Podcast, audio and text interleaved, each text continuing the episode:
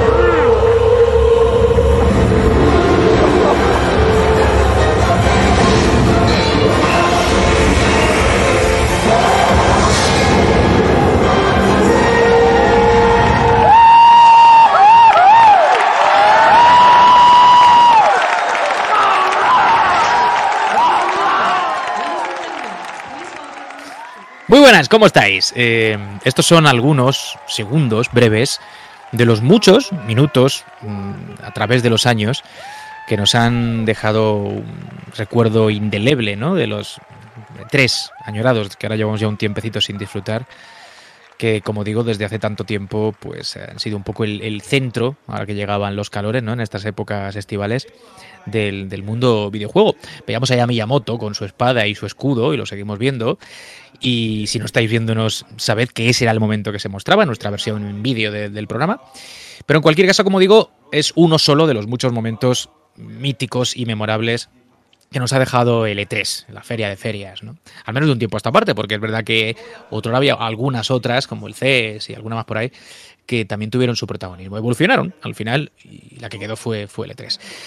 Este programa, este Meri Podcast Retro que empieza, eh, lo hace con un afán único, que es el de poner sobre la mesa algunos de esos momentos, anuncios, eh, tráileres, eh, pues, noticias inesperadas que en el E3 tuvieron su, su atención, su foco y, que de alguna manera hacen que deseemos que vuelva la cosa, porque es verdad que con la pandemia además pues no hemos podido disfrutarlo, pero parece, ahora lo comentaremos, el año que viene si todo va bien regresará. Eso va a formar parte también de este debate, o debate de este, de este programa, que espero tenga su zona de debate en la que hablaremos de lo pertinente o no de ese regreso en función de lo que pues eh, sea deseado por las compañías que solían estar ahí. Vamos a ver si efectivamente todas se animan a hacerlo. En fin, nuevo Meri Podcast que empieza. Lo hace como siempre, dándos las gracias por vuestra compañía y con los habituales, con Fran a la cabeza. ¿Qué tal, tío? ¿Cómo estás?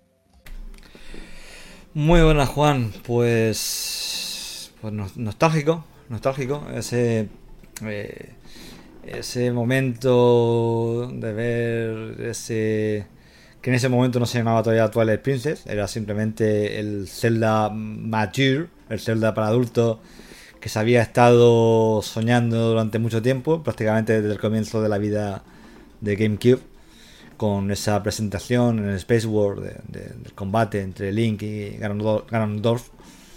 Eh, desde entonces creíamos, mm, pensamos que se iba a ser el nuevo gran proyecto de, de Nintendo para la consola. Entre medias apareció Wind Waker para sorpresa general, que también fue otro momentazo, no de 3, pero sí de un, de un Space War. Eh, pero mucha gente pues estuvo soñando con ese Zelda para adultos, por así decirlo.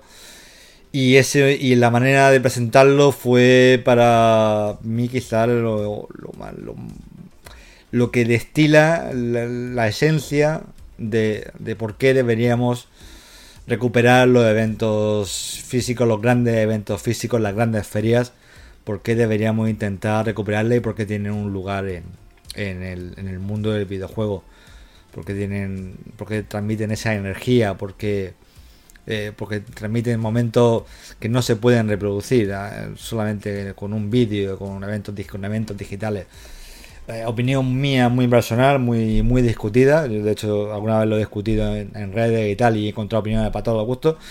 También un poco hipócrita que lo diga yo, teniendo en cuenta que hace muchos años que no voy a E3 ni quiero ir al, a- al E3 por la, carga de trabajo que supone. Y, pero, pero es verdad que sí he ido muchos años y creo que es un evento muy bonito. Quizá pues ya, ya un poco quemado, había fui muchas veces seguidas. Y, pero yo, sinceramente, mm, lo he hecho, lo he hecho de menos, lo he hecho de menos. Y nada, y pues queríamos dedicar el programa un poco a eso. Los que no hemos estado allí, pero lo hemos vivido desde este lado, ¿no? Haciendo las coberturas que hacíamos en Meri no hace tanto. Eh, también, se echa de, también se echa de menos. Eso sí que, eso sí que no. Siempre hemos, estado ahí juntos, mano, mano a mano, y, también, se, también se echa de menos, la verdad. A eso iba. Que es verdad que nosotros hemos hecho coberturas muy, muy eh, pues cuidadas, ¿no? esmeradas, en las que hemos puesto muchísimo cariño y muchísimas horas, muchísimo esfuerzo, mucha gente, muchas manos ahí, ¿no? Y, es verdad que se echa de menos, porque aunque también era mucho curro, había un buen palizón de, de horas delante de la cámara y, en fin, todo lo que hemos hecho eh, era una experiencia única de la que hemos sido además pioneros en muchas ocasiones. Y oye, si acaba volviendo al uso, ¿no? pues eh, será interesante eh, ver si surge la posibilidad, que entiendo que sí, de, retomar esa tradición, que era hacer la cobertura en directo. Jaque salude a Motenay, que es un hombre que pese a estar en esas coberturas, imagino prefería verlas directamente, es decir, en, versión original y no la que hacíamos en Mary, que no deja de ser una especie de filtro que hace de menos las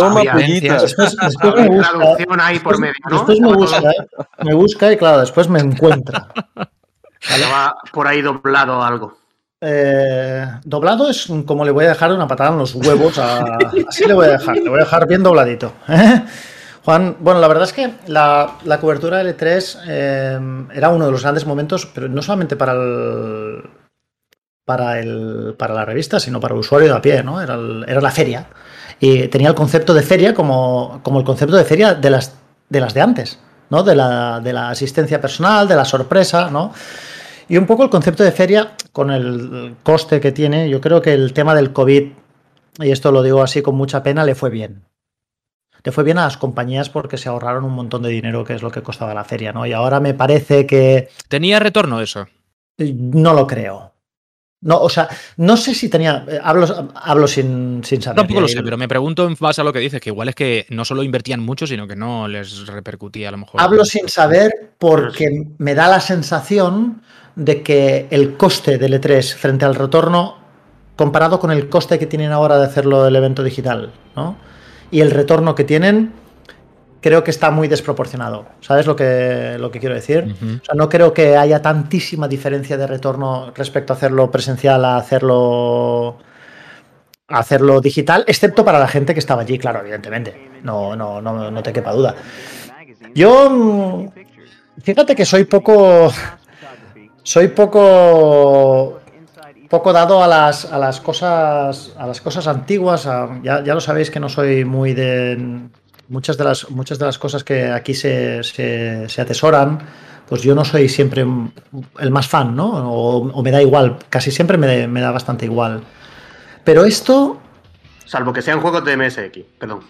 Bueno, pero incluso siendo juegos de MSX, yo tengo mi colección de juegos de MSX como si no la tuviera, es que me daría igual, ¿entiendes? Quiero decir, yo almaceno recuerdos y eso para mí es lo importante, no, no trozos de plástico o microchips, ¿no? Me da igual, eso me pero es mi, mi, visión personal, ¿no? Pero esto me da cierto... me dio pena. Me dio pena. Me dio pena, es como... Mm, El fin de una era un poco. Sí, sí, sí. Y un fin de una era y además un poco forzado. ¿Entiendes, Juan? Lo que digo no, que no, fue... una decisión de la industria diciendo, va, vamos a dejar de tal. No, de repente fue. Yo creo que la industria aprovechó el. Dice, dijeron, hostia, no se puede hacer E3. Y la industria dijo, ¡uh! uh, uh Qué bien, ¿no? Es una decisión como. alguien... habla, habla tampoco. No habla muy bien de la industria, entendedme. O sea, si la industria tiene que aprovechar una tesitura de estas eso quiere mm. decir que, que, en la medida de tal, los últimos años igual ya no estaban tan... Por la... De hecho, seamos honestos, los últimos años no hubo tampoco ese oropel de, año, ¿sabes? O sea, como que se lo reservaban para sus propias conferencias. Imagínate entre, entre nosotros, ¿no? Que han sido unos años hemos tenido buenos juegos, ¿eh? no nos podemos quejar, pero han sido unos años así un poco con Xbox y PlayStation 5 a medias, ¿no? Con juegos eh, intergeneracionales, ¿no? Que sí, no lo van a ser, pero al final sí lo son.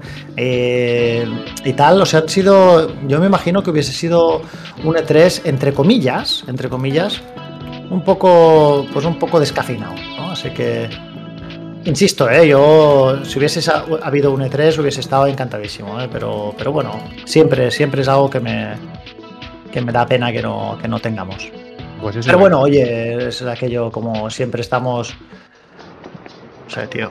Los viejos siempre estamos recordando tiempos pasados, ¿no? Y, sí, sí. y ahora verás cuando hable Relaño, ¿no? Que te dirá, sí, claro, ya Bueno, voy a saludar ya y, y voy a dejar ahí un poco al hilo de tu reflexión eso más o menos, ¿no? De, de, que sí, claro, los momentos y los episodios y las anécdotas que recordaremos en este programa son seguramente las que han marcado la historia del, del, del evento, de la feria, pero claro. en realidad es la feria misma y el hecho de que se haya mantenido o se hubiese mantenido hasta hace eso, un par de añitos, eh, pese a todo, pese a tener algunos años un poco más grises, también movidos porque hubiese o no hubiese eh, material con el que las compañías luciesen ah. músculo, ¿no?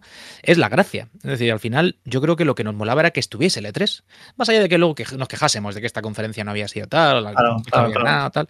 Es como la feria, ¿no? La feria, a lo mejor las atracciones no eran tan guapas, pero la feria estaba bien. Sí, sí, ¿no? sí, sí. Yo iba siempre y me quitaban el dinero, te voy a tener cara de monger. Relaño, ¿a ti te, te robaron en las ferias de tu pueblo? bueno, vamos a dejarlo de Relaño y la feria, vamos a dejarlo. Uy, uy, uy, uy, uy. ¿qué pasa, chaval? ¿Qué, qué, ¿Qué pasa? No, no se puede contar, no se puede contar, o sea, no se puede contar.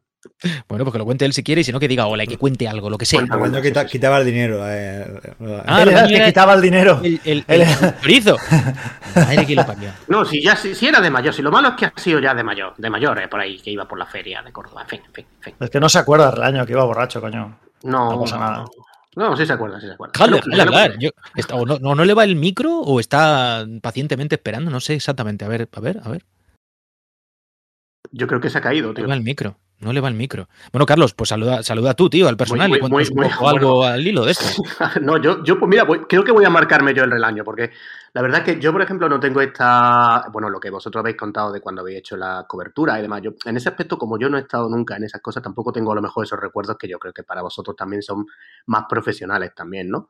Yo lo que veo es que, eh, aunque es verdad que el modelo que hay ahora, el modelo de conferencias tipo las que hace Nintendo o las que, las que vemos continuamente, en realidad, porque hay unas cada poco, pues tiene también su, puede también tener sus cosas buenas, pero que ese factor wow que hemos tenido siempre, factor sobre todo en la época en la que nos informábamos en revistas, oye, acordarse un poco de cómo era la revista en la que había habido un E3 y, por ejemplo, pues habían enseñado por primera vez la Nintendo 64, por poner un ejemplo, que creo que la enseñaron por primera vez en el E3 de 96. O sea, es que era una cosa como siempre, siempre con anuncios muy grandes. Yo creo que Nintendo ha sido siempre, siempre cuidó mucho los E3. O sea, yo personalmente los, los momentos más tremendos que recuerdo de E3 han sido muy de Nintendo, un poco este que pusiste antes de, de Zelda, otro también eh, cuando enseñaron Wind Waker, que no fue en un E3, pero fue parecido. Y esas cosas, pues siempre tenían muchísimo impacto, siempre, yo creo que mucho más eh, que lo que se hace ahora. Y yo creo que aunque a lo mejor eh, quizá no, no haya que, que, analizarlo en la óptica de si esto tenía retorno o no, porque yo creo que aunque a lo mejor no tuviera retorno directo, y es posible que pusieran mucho dinero ahí y que tampoco el retorno que tuvieran era importante, claro. pero sí que tenía mucho, sí que creo que a nivel de impacto que tenían en prensa, esto es como, como para tú vender tu marca, para tú vender tu marca de industria del videojuego, en ese aspecto yo creo que el E3 siempre, siempre fue rentable. Y quiero pensar que en el futuro lo va a volver a hacer, porque siempre, siempre había alguna empresa que te salvaba el E3. Ahora hablamos mucho de, ah, esta tal Sony ha ganado el E3 con no sé qué. Bueno, pero es que el año que no es Sony, eh, Nintendo o eh, alguna, pero alguna de las grandes siempre tenía algo. Yo quiero pensar que esto va a volver en un momento dado. Y, y bueno, que vamos a volver a disfrutar de megatones, de como lo que hemos visto siempre, creo yo, o, o quiero pensar, la verdad. Yo bueno, lo que pienso más, perdóname un segundo, era simplemente que el, el, el, lo, que le gust, lo que el gustillo del, del, peligro del directo, ¿no? De algo que podía pasar, porque era todo un día, ahora está todo preparadísimo. Se filtra 100, 150 horas antes, porque evidentemente está todo ya preparado. Y esto, tío, no. Antes era todo podía salir mal, ¿no? Le podía salir a Bill Gates una pantalla azul esa fue grande, ¿eh? En su propio. ¿Entiendes? Estas cosas que son las que, entre comillas, yo no sé, le da un poco de vidilla al, al tema. Y ahora, pues bueno, pues eso ya no lo tenemos. Bueno, pues, ¿qué, ¿qué, le vamos a hacer, chico? Mm. Bueno, Relaño no. Yo, yo, creo que Relaño se ha caído directamente. Yo creo que, que quiere que contemos su anécdota en la feria. O bueno, ahora si, no se, si no se reincorpora, las vamos a contar después. Debe ser, debe ser. Digo que no termina de incorporarse, lo hará en algún momento, decía. Y, y mientras tanto, si os parece, podemos ya meternos en faena. Lo hemos hecho, porque llevamos ya un rato largo de programa realmente, no, no ha sido una, una, introducción o un saludo al uso, y ya hemos empezado a hablar de, de, la feria. Y yo, si os parece, por centrar el tiro, me gustaría que empezásemos eh, poniendo sobre la mesa nuestros primeros recuerdos de la misma. No sé cómo seguís cuando la cobertura no era la que, la que es hoy en día, que hay mil formas de acercarse al evento. Eh, por supuesto el directo de Meri, pero hay muchas formas de hacerlo. Las propias conferencias, las propias eh, compañías tienen sus, sus enlaces, ¿no? Pues si lo que quieres es directamente tener una cobertura directa, sin, sin intermediarios, sin comentarios y sin nada. Pero yo me acuerdo cuando, por ejemplo, la forma de, saber lo que había pasado y de lo que se había hablado era comprar la revista del mes siguiente. Y ahí estaba todo desmenuzado, ¿no?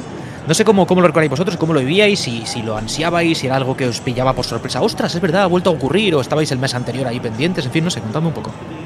Yo, no, yo la verdad es que eh, recuerdo, tengo muchos recuerdos de, lo que he dicho antes, de la hobby consola, eh, superjuegos, todas las revistas retro, que ahora son retro, que yo creo que aquí de vez en cuando muchos la ojeamos todavía y, de muchos de esos números que realmente eran algo que no te lo podías creer.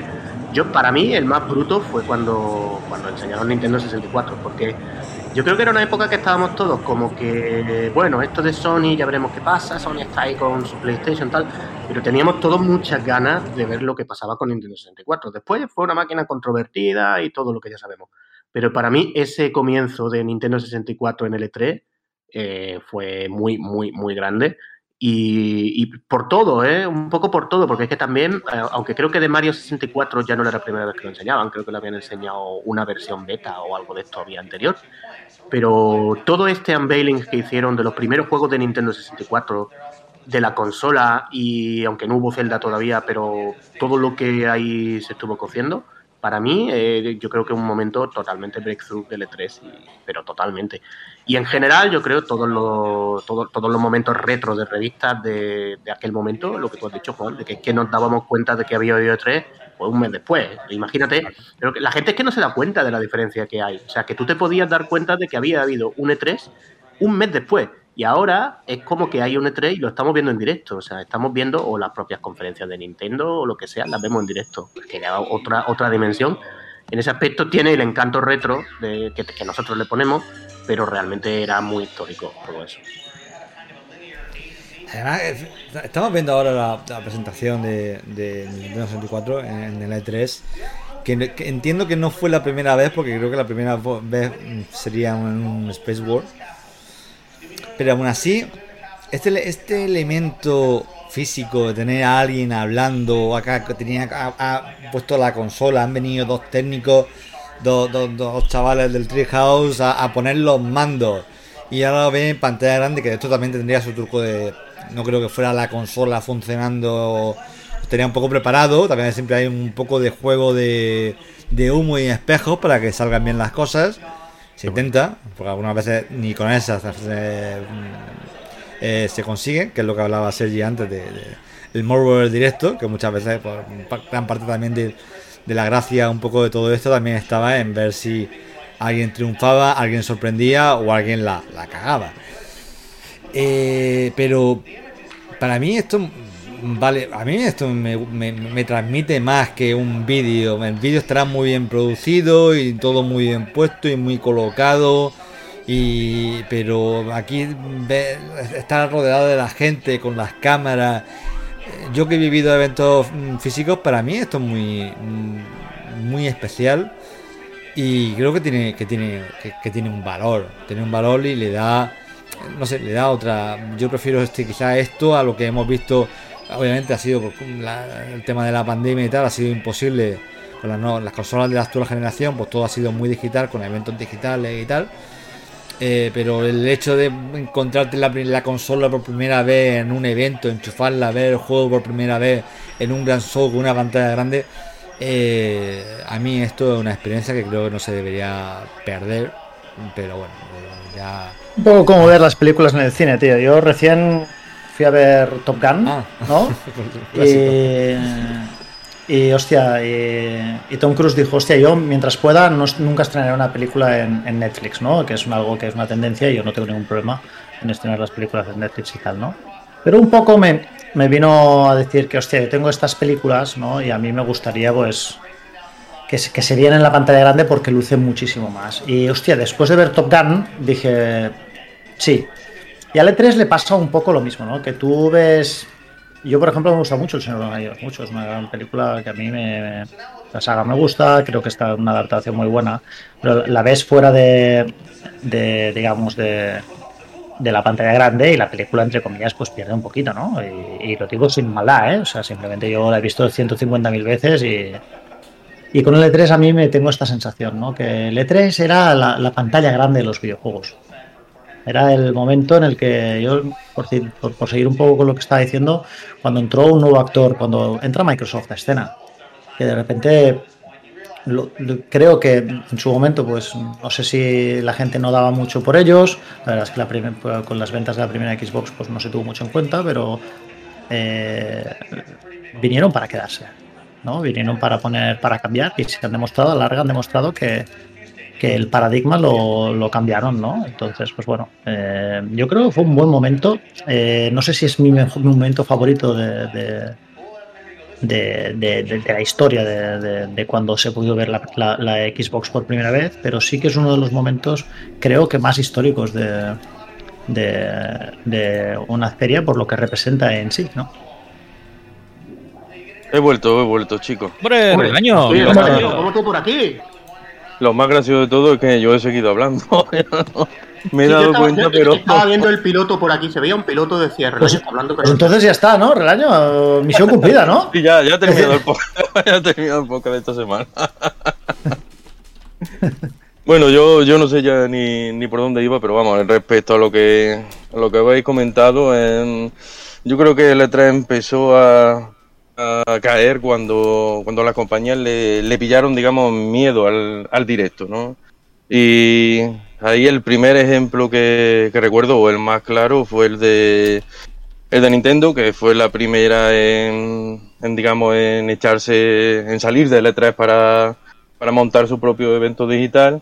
En, en esa presentación que tuvo de, de Wii U, allá por, mm, sería 2011 o, o por ahí, eh, que presentaron, presentaron la máquina, pero mm, digamos manteniendo la consola escondida, pre- mostrando eh, solo el tableto mando y, y todos los periodistas que, que acudieron y que jugaron con, con el sistema. En- in situ, eh, la mayoría se creyeron que aquello era un periférico para Wii y, y así fue, digamos, como luego lo, lo trasladaron a, a, los, a los usuarios. Yo creo que a partir de ahí ya Nintendo dijo, se acabaron los, los directos, a partir de ahora todo encor- encorsetado, todo medido al milímetro, eh, montamos nuestro, nuestro vídeo, eh, lo lanzamos y, fuera.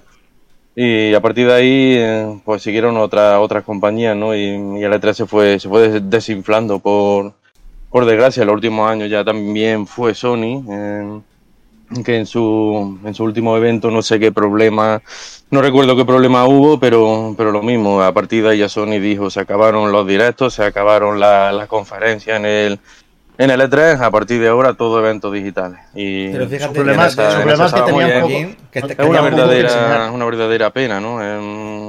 No deja de ser la tendencia que está siguiendo la, la industria de eliminar todo lo físico y, y dejar solo, solo lo digital. También aquí en, en los eventos presenciales, que muchas otras compañías han seguido. Parece que cuando a una compañía se le ocurre algo en cómo pudiera ser lo de quitar los manuales de la caja.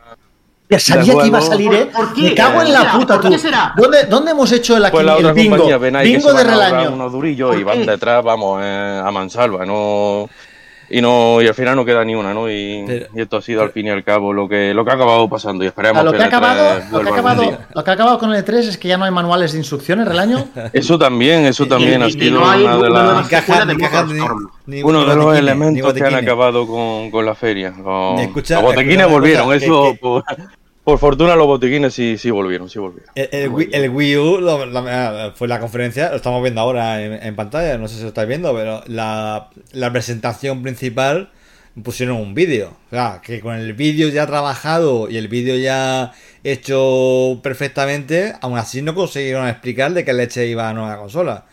Así Pero que. ¿cómo lo van a conseguir, Juan? Este, Juan, eh, Fran, si es, que, si es que Nintendo, yo, yo creo que Nintendo ha sido muy damnificada por, por este cambio que han hecho. No, no Si lo es sabía. Es que, es que la, la- el tipo de, de cosas que hacen en, en sus vídeos yo creo que no pegan en Occidente. Es que con, con este, estas explicaciones que salen de, de repente, ahora te sale la... Twitter, Twitter te contradice. Twitter me puede ser, pero, pero es que al final es todo tan encorsetado y tan un poco japo, tan japonés, como que, que yo es que creo que no se terminan de explicar nunca y, lo hacen demasiado serio. Es que han pasado al otro extremo. Es como todo tan encorsetado, tan serio y tan. Pues es que es lo contrario de lo que podía ser antiguamente. Y, creo que Nintendo, precisamente, no solamente esto que eh, lo que yo comentaba antes de Nintendo 64, Nintendo tiene grandísimos momentos de E3 y de todas sus conferencias, porque otro grandísimo momento que tuvo Nintendo fue cuando enseñaron por primera vez el Zelda de Wind Waker, que no sé si lo tienes por ahí, eh, Frank. Que, que, ahí fue otro momento de Nintendo hacer algo que no se esperaba, porque todo el mundo estaba esperando ese Zelda realista que fuera la secuela de, de Ocarina of Time, y de repente nos salen con el Toon Link, que fue un momento que acordaros que fue muy polémico porque en su momento era como, pero bueno, ¿esto qué es? ¿Esto de dónde ha salido? Luego fue un juegazo, pero en su momento yo mismo me acuerdo diciendo, pero bueno. Le llovieron palos por todas partes, vamos. Y no solo eso, no solo, no solo le llovieron palos, sino que es que encima de todo creo que hay algo de que se les colgó la demo, salió Miyamoto de allí con cara de cabreo, en fin, como que la cosa fue tensa. Y aquí les cayeron palos. Estás, estás confundiendo el, lo que tú dices ahora. Eh, estoy poniendo la, la primera de, Win, de Wind Waker, que fue uh -huh. en, el Space World, que es donde con todos nos quedamos un poco a, a cuadro. Sí. Y, y lo que lo enseñaron, sí, sí, sí. El Miyamoto cabreado es el. Eh, el Sky, Skyward Sword, porque Ah, vale. Se jugaba con el, con el con una versión especial del Wii Mode más, más precisa y no funcionó no funcionó bien y no, no se Mira por dónde. otro- Mira por dónde, ¿no? Mira tú por dónde. No, pero sí que yo que Nintendo ha sido una de las que han cuidado más todo este tipo de cosas y han sido de las que siempre la han liado en las conferencias y entonces esto que hacen ahora es que es un poco anticlimático. Eso es lo que yo veo. Muy, muy anticlimático. Ya independientemente de que lleven dos años realmente a nivel de lanzamiento, pues un poquito discutible. Y Yo, bueno, a eh, nivel de, recuerdos, Frank, ¿qué vas a decir? Sí, Fíjate, no, que, que- no, te iba a contestar la pregunta original, Juan, que era que Yo decías cómo por lo- que alguien haga el caso, sí. que no, que a mí me pasaba como a ti. que Yo no sabía, yo no sabía en qué momento había feria, es decir, no, no lo vivía, no estaba esperando, no, es que resulta que hay en junio y tal. Eh, yo simplemente cuando había un Next eh, o había un E3 y había número especial de, pues, de hobby consolas o más adelante la, por las revistas inglesas que, que, que, que compr- que compraba o cuando había ese número especial para mí siempre era una fiesta. A mí el, el- número especial de después de una feria, que siempre eran bastantes páginas de avances de juego, con muchos títulos nuevos, con algunos más destacados, con, con muchas novedades. Para mí era una fiesta. Yo, me, yo esos artículos los devoraba, los leía una vez, luego los leía otra. Empezaba a decir, este me gusta, este me gusta más, este no me hace mucha gracia, este lo tengo que comprar seguro, tengo que empezar a planificar, aunque salga dentro de dos años después. Para mí era un momento muy mágico, era un momento catálogo catálogo de juguetes de corte inglés en previ- pre- previo a Reyes Magos. Era un momento muy especial. Y por eso siempre, mm, cuando ya me llegué a, a la profesionalidad, o cuando, bueno, más, o menos, cuando llegué ya, cuando llegué a, la revista y tal, siempre eh, he tenido esa ilusión de que el E3 sea, pues, es, compli- es complicado, ya han cambiado muchas las cosas desde entonces, pero que sea también ese momento un poco mágico de, de darle a la gente un montón de información y un montón de, de impresiones y un montón de, de, mm, avances eh, de, de los juegos que van que se están cocinando, los juegos que van a jugar en el futuro. Creo que ese factor de, de ilusión siempre me ha gustado. Yo personalmente siempre lo tengo y, y siempre he intentado transmi- transmitirlo. Aunque hayan cambiado las cosas, me gusta pensar que ese espíritu todavía sigue ahí. Yo leí una cosa que me gustaba mucho, ya que estamos hablando de esto que preguntaba yo al principio y que, bueno, al final supongo que todos más o menos coincidimos. He dicho lo de contestar a la pregunta con cierta tal porque, porque, bueno, más o menos imagino que nos pasaría un poco a todos igual. Pero yo quiero destacar una, una cosa, o doble, ¿no? Una cosa que en el fondo son dos. Por un lado, eh, el hecho de que veíamos los juegos como estábamos acostumbrados entonces, por otra parte, Los juegos no, sobre todo, porque bueno, tú podías hacerte una idea más o menos de un juego de Mega Drive que nunca, por decir algo, ¿no? Que nunca habías visto viendo las fotos en la revista. Era la forma en la que consumíamos las novedades, con las capturas, ¿no? Cuando se, cuando se te intentaba vender un juego con un concepto nuevo, eh, con, con algo que sorprendía respecto de lo que ya conocías, que es lo que pasaba muchas veces, sobre todo con los E3 ya previos, los últimos antes de, de dar el salto a, a YouTube y los vídeos online y todo esto, ahí era muy difícil en ocasiones eh, ver hasta qué punto lo que se estaba mostrando eh, te podía llegar a impactar o lo que fuera. ¿no? Ahí el texto evidentemente tenía mucho que ver y cómo se transmitía por parte de quien lo hubiese escrito, eh, pues eso, lo que el juego, lo que el juego iba a dar. Pero yo quería destacar sobre todo las máquinas. Yo que sabéis soy un, un fetiche de, de, del hardware muchas veces a nivel de diseño y, y de lo que se puede esperar de la máquina, pero sobre todo cómo te impactaba verla por primera vez. Soy muy fan de eso, ¿no? Y siempre he vivido la primera vez que se muestra una máquina con especial, eh, no sé, ilusión. Me sigue pasando. Mientras que con otras cosas ya la ilusión se ha diluido un poquito, con las máquinas me sigue ocurriendo y con lo que van a ser a nivel de diseño.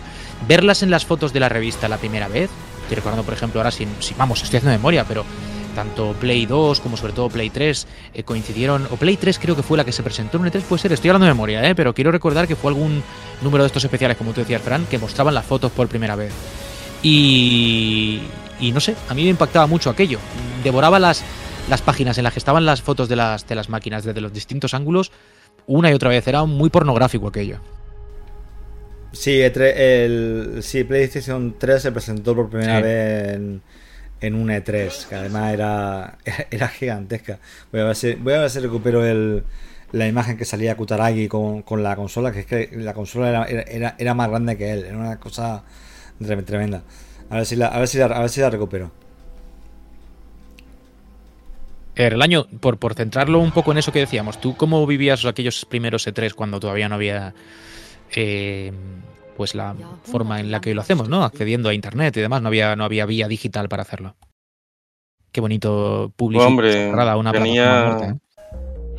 Tenía ahí, eh, pues, pues esa magia, ¿no? De, eh, es algo que hoy, en día- hoy en día puede parecer impensable, ¿no? Que mm, el E3 se celebraba y luego, eh, digamos que tú no sabías absolutamente nada del E3 hasta que pasaban uno o dos meses y ya en la revista te salía, te salía reflejado todo lo que, lo que se había presentado, ¿no? Mm, Pero vamos, eh, a pesar de que no tenía esa, digamos, presencia que tiene ahora, yo no lo cambiaría, yo no lo cambiaría por, por lo que tenemos ahora, porque es que ese encanto que, que había de, de abrir la revista, de ir pasando las páginas, eh, presentando las novedades compañía, compañía tras compañía, que tampoco había mucha, mucha información, porque eh, claro, las revistas dedicaban muchas páginas, pero eran muchos juegos y muchas compañías, y prácticamente en cada juego le podrían dedicar una, una capturilla de pantalla y, y a lo mejor un par de líneas, ¿no? Luego ya si querías saber más sobre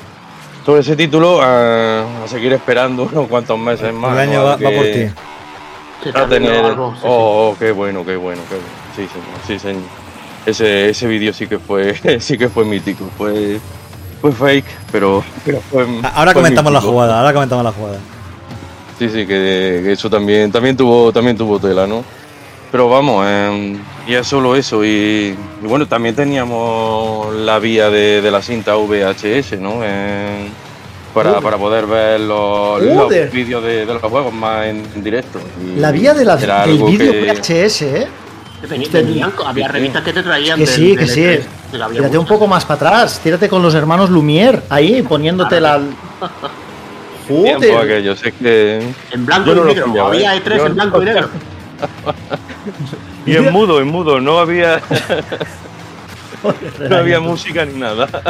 Había el, el, con- el Consumer eh, Electronic Show, aquel que era anterior al E3, que Sí. aquello era una cosa de, sobre todo de, de informática y demás, y luego ya metieron Y creo que se celebraba en Las Vegas. En Las ese- Vegas, ese sí, sí, sí, sí. Ha estado en Las Vegas y en Chicago también, ¿no? No sé, a mí siempre Sí, me pareció ese un evento un poco. un poco. Era un evento un poco creepy. Ese Eh, como el mismo ¿no? Kalinsky recordaba, había una, una sección dedicada al porno, eh, solo para adultos. Entonces había que atravesar en un momento determinado esa, esa sección para llegar al exterior de la feria donde habían montado con Sega una tienda donde mostraban Mega Drive. O sea, era como un outsider total el videojuego de ese Daba- evento. daba un poco, exacto, daba un poco la sensación de decía, bueno, es el mismo, es el mismo el público. es el mismo público, se va. Es el mismo público, se va. Que decir, aprovechamos, ¿no? Que aprovechen el viaje. Sí, sí, sí, sí. Bueno, También eh, hubo acordado, también hubo mucha mucha polémica con el tema de, la, de las base, ¿no? En, las presentaciones de, de aquellos E3, pues digamos que las compañías apostaban por contratar a Zafata mm, lo más ligera de, de ropa posible, ¿no? Eh, fue algo que al final se acabó se acabó desterrando, pero, pero vamos, durante bastantes años eh, recuerdo yo que las compañías tenían a los redactores, digamos, eh, firmes, ¿no? Como, como puede decirse cada vez que iban No, no, no entiendo. ¿Qué quieres decir? de, de sus juegos. ¿Qué quieres decir, Eh, Daño? Bueno, tú sin- quiero decir que estaban más concentrados, ¿no? Al poder, digamos, tener un espectro de, de visión más amplio, ¿no? De, de lo que podía llegar llegar a ser la presentación, ¿no? De, de cada juego por parte de la, de la compañía. ¿Tú Eh, también una, buena compañía. Está haciendo, está haciendo unos circunloquios tremendos, to- sobre todo si tenemos en cuenta que si nos vamos a las revistas de la época, pues digamos que era, era un tema en el que las revistas de la época abundaban con, con- con- o sea, pero, pero sin ningún tipo de pudor. Había mucha carne por entonces, sí. Había mucha carne. Bueno, yo hablaba de los episodios así un poco más tal, ¿no? Eh, vamos y venimos, porque al final ya hemos destacado algunos. Pero no sé si tuvieses que elegir algún momento verdaderamente mítico a nivel personal, ¿cuál sería? Combo creo que está diciendo que, que para él es algo de, no sé, no sé, está ladrando por, ahí, por el fondo. ¿Cuál sería para vosotros? Yo, Pues ya que- Venga, bueno, dale, dale, Juan. El tatuaje ya que de GT puesto, el de puesto Fran el, GTA el no? vídeo antes, Vale, sí. eh, ya que ha puesto Fran el vídeo antes, pues creo que fue el E3 de, eh, de 2005 que Microsoft ya tenía su equipo 360, mm, digamos, ya, ya presentada y, y a punto de salir a la venta en los meses venideros. eh, y Sony todavía estaba con su PlayStation 3 ahí con, con problemas ¿no? de, de desarrollo, que si las lentes de Blu-ray, que si, que si tal, que si cual. Y decidieron, digamos, para intentar tapar la, la presentación de Microsoft, eh, presentar una serie de vídeos de, de los juegos que iban, que iban a salir a la venta en la primera jornada de, de PlayStation 3. Y fueron unos vídeos espectaculares, algo que no se había visto nunca. eh, vídeos de, de Killzone 2, de, de Motor Storm, eh, de muchos juegos de, de aquella primera jornada. Todo el mundo se quedó con la, con la boca abierta.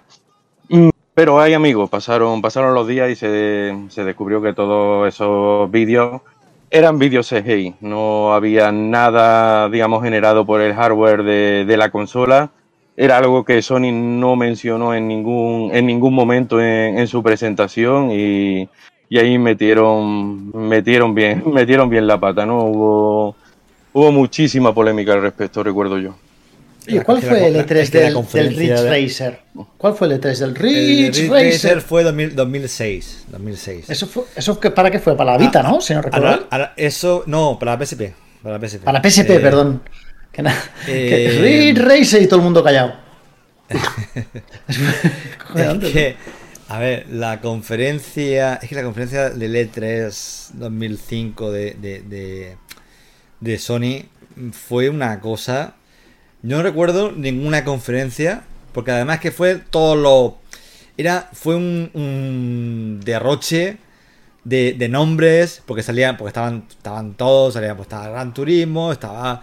Había, primero no, había nombres clásicos, también, estuvo Sam Hauser hablando, eh, algo de Getaway también hubo. eh, y todo tenía una pinta espectacular. Estaba viendo el famosísimo, archiconocido mm, trailer de Killzone.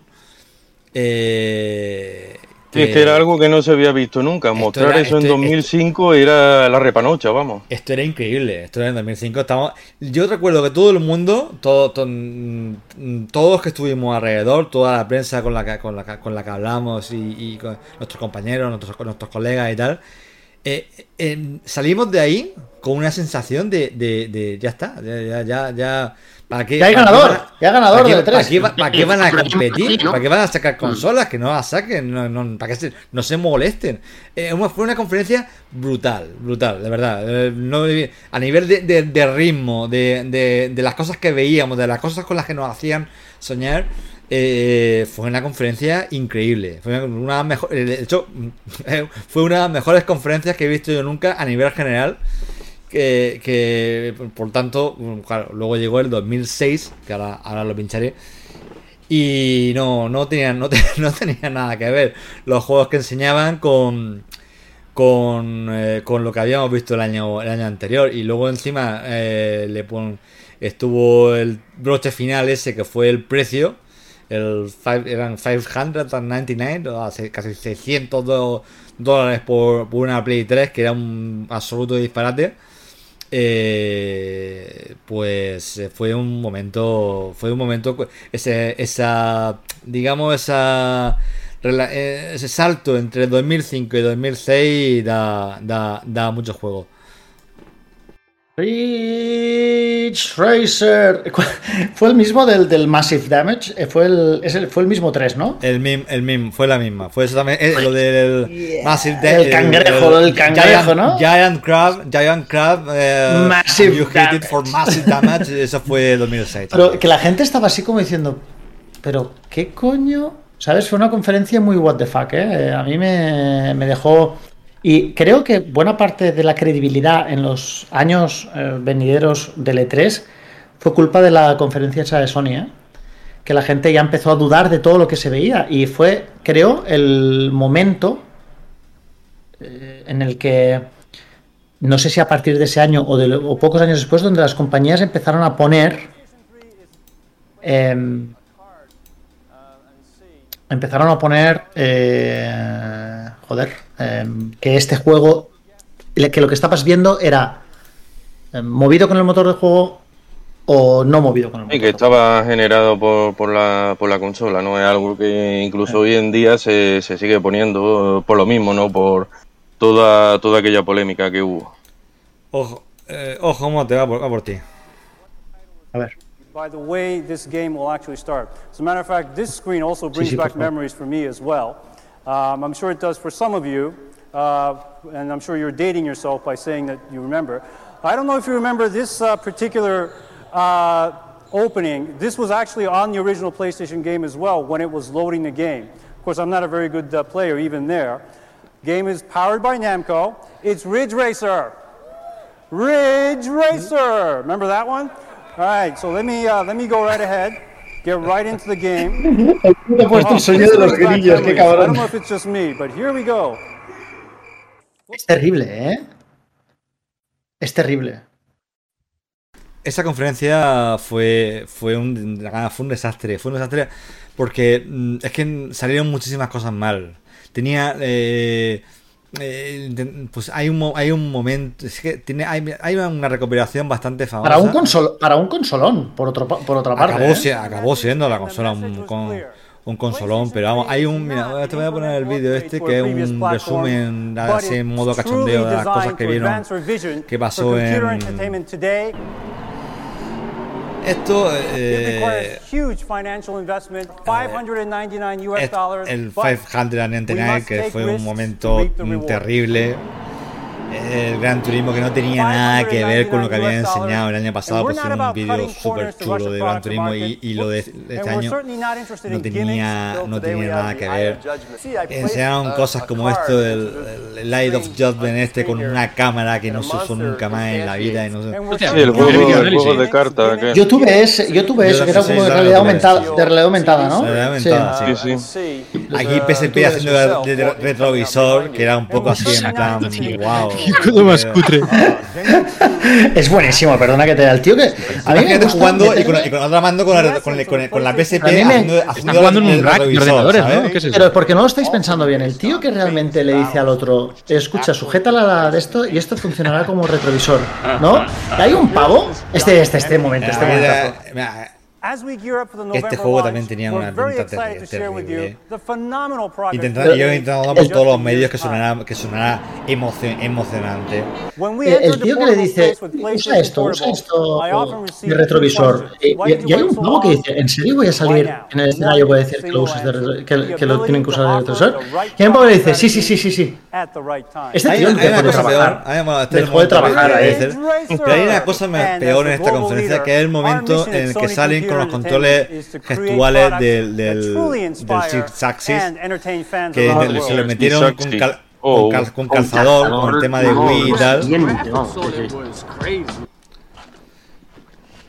Esto, esto creo que era Gran 3 Turismo. is No, quiero ver el- ese momento, ese momento de que están and intentando la- controlar la, la nave es glorioso. Yo, yo- yo La, la movida, la movida fue que no podían usar un, un mando con vibración por algún tema de, de derecho o algo así, que no quería no quería pagarlo y vamos, y eso se inventaron lo, lo del Six Axis, que en cada juego que lo ponían arruinaban por, por completo la, la experiencia. Yo recuerdo un juego de en el que controlábamos a un dragón eh, que tenía Sí, una, una pinta espectacular, Sí. el Lair, con una banda sonora también fantástica, pero lo pusieron con el control de movimiento de Six Axis y arruinaron el, el juego por completo. Yo pensaba que solo se había utilizado el para la control, el Lair- buen juego, ¿eh? Se lo cargaron por el, por, por el control.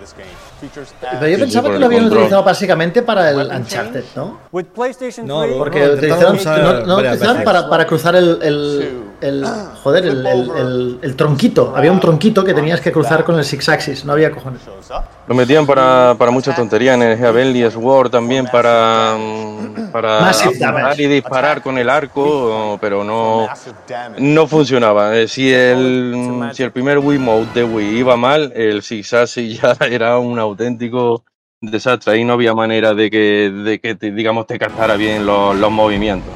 Era que han hecho buena. Joder, mira. Another exciting aspect is the ability for consumers to make microtransactions, 599 US dollars. Eso era el Warhawk, otro Yo juego estoy que viendo ahí un señor arruinaron. ahí moviendo el mando mientras una nave arruinaron por completo. Mientras una nave va pegándose. va pegando vaivenes absurdos. Eso es como me recuerda mucho como yo controlo un dron. Es una pena porque por otro lado eh, esta gente ha hecho conferencias también muy buenas, ¿eh? Las cosas como son. Y conferencias de verdad y me refiero a que con, con contenido de verdad, no con contenido de, de, de CGI. Han hecho, No, no, han hecho eh, conferencias decentísimas. Lo que pasa eran- es que las, malas han sido muy malas, ¿eh? Le Bueno, para malas, hecho- lo, lo han la hecho muy bien muchas veces y hay momentos memorables. Incluso empezando desde la primera PlayStation, ese momento, hay un, la historia que le ha contado Kalinsky, eh, bueno, le ha contado un poco la, la gente de la época con el tema de, de Saturn y tal, que, que, mm, Sega organizó el evento, eh, bueno, mm, digamos, Sega llegó con la sorpresa que sabía muy poca gente de que iba fue a el primer sacar E3, el del 94. Sí, eh, Saturn iba, supuestamente, creo que salí- salía unos meses más tarde. Y lo que hicieron fue decir, no, sale ya, ya la puedes encontrar en determinadas tiendas. Que una de esas tiendas no era, si no recuerdo mal, Toys R eh, o Walmart, Walmart me parece que era. Y luego se lo, luego se lo hizo pagar a, a- a Sega que no, que no lo había incluido en esas tiendas iniciales.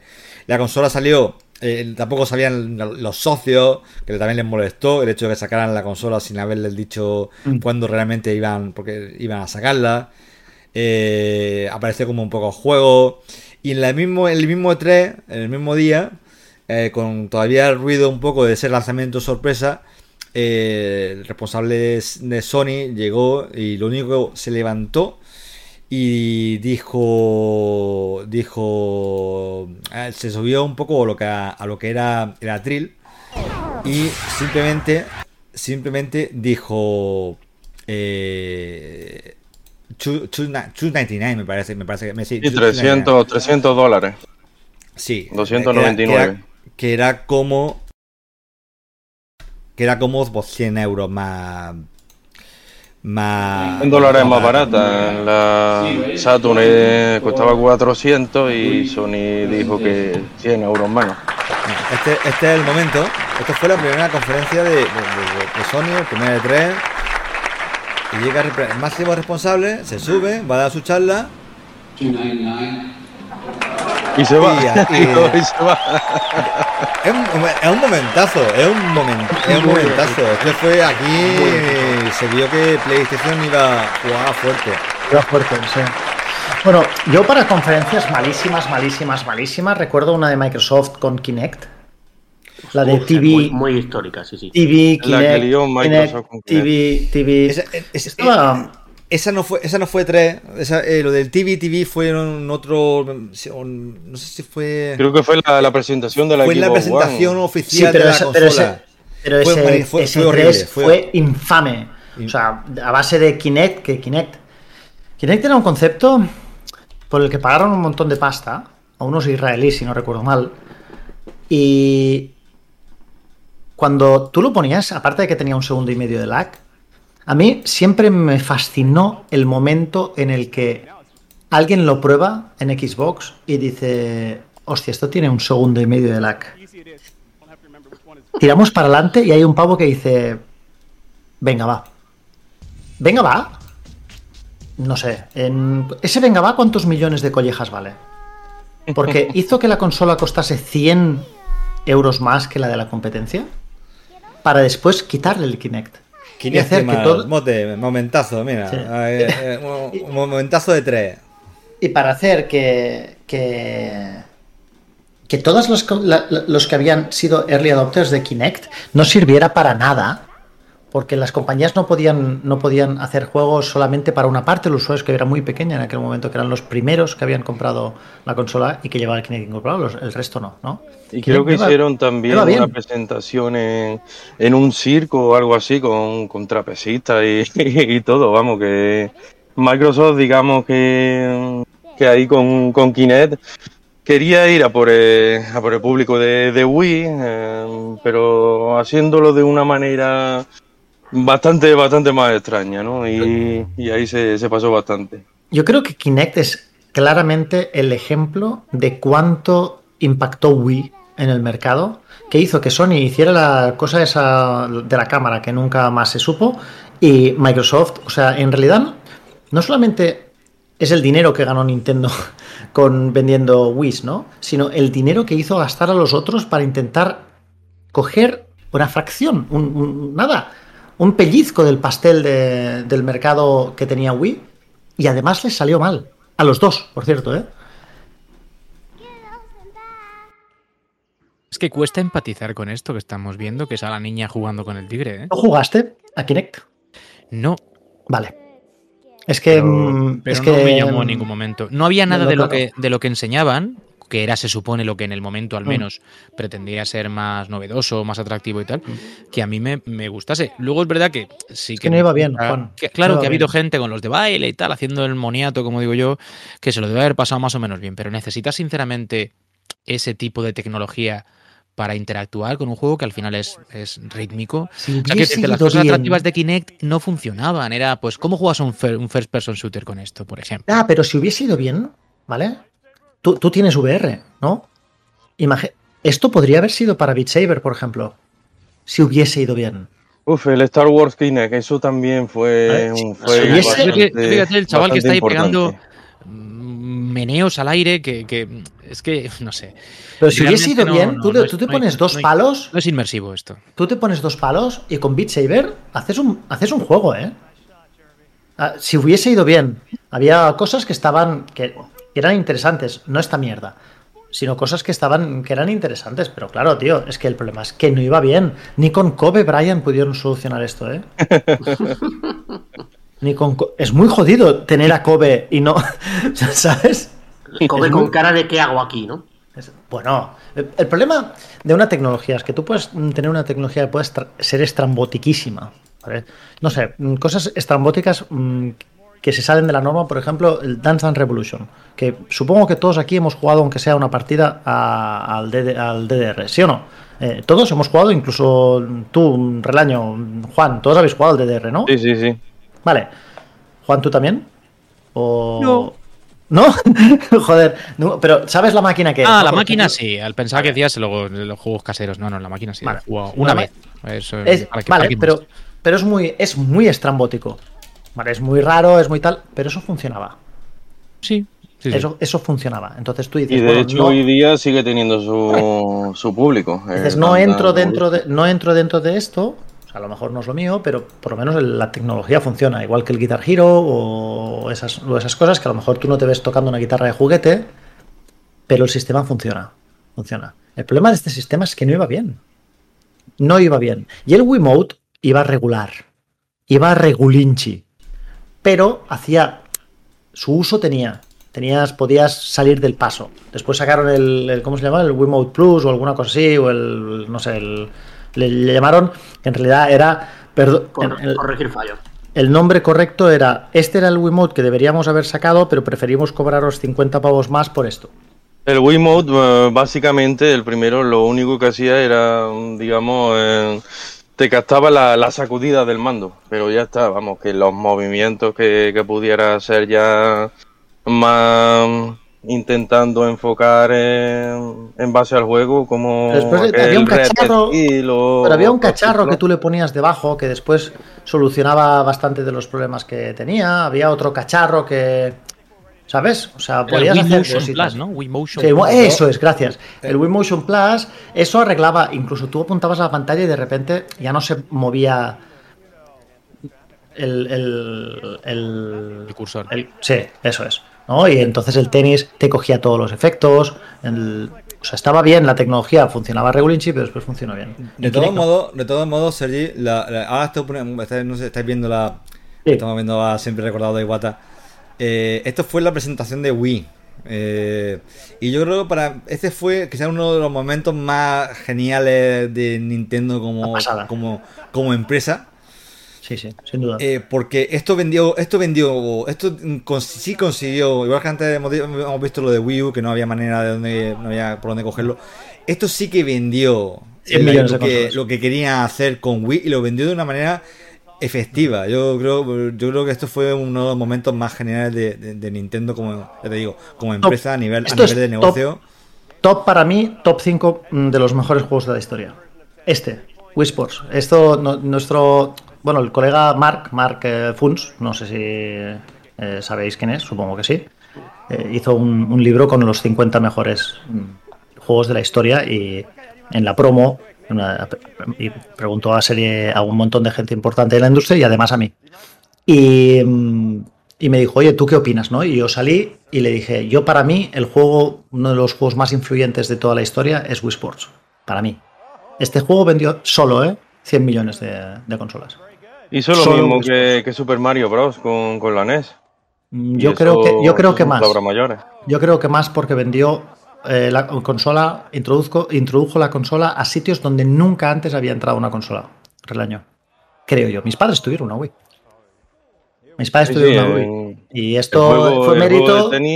Fue mérito de estos cuatro, de estos cuatro canallas eh, haciendo el, el mongol en, en- delante de, de- de una cámara. Pero es que estos tíos eran geniales haciendo el mongol delante de la cámara. Hombre, totalmente. Sobre, sobre todo Reggie. Sobre todo. Reggie. Es que Reggie luego también cuando presentó la. Estaba en su, en salsa. Es que Claro. sí. Reggie se lo pasaba de fábula y se notaba, vamos. se Con la. Balance Board de aquello de My Body's Ready, otro momento también súper mítico de todo. Eso que a priori no lo dirías, ¿no? Pero el tío. Yo creo que, es que el cabrón tenía eso, sí, sí, sí. eh, yo creo que ellos sabían que tenían algo grande entre manos. So today, I pero no creo que supieran cuánto.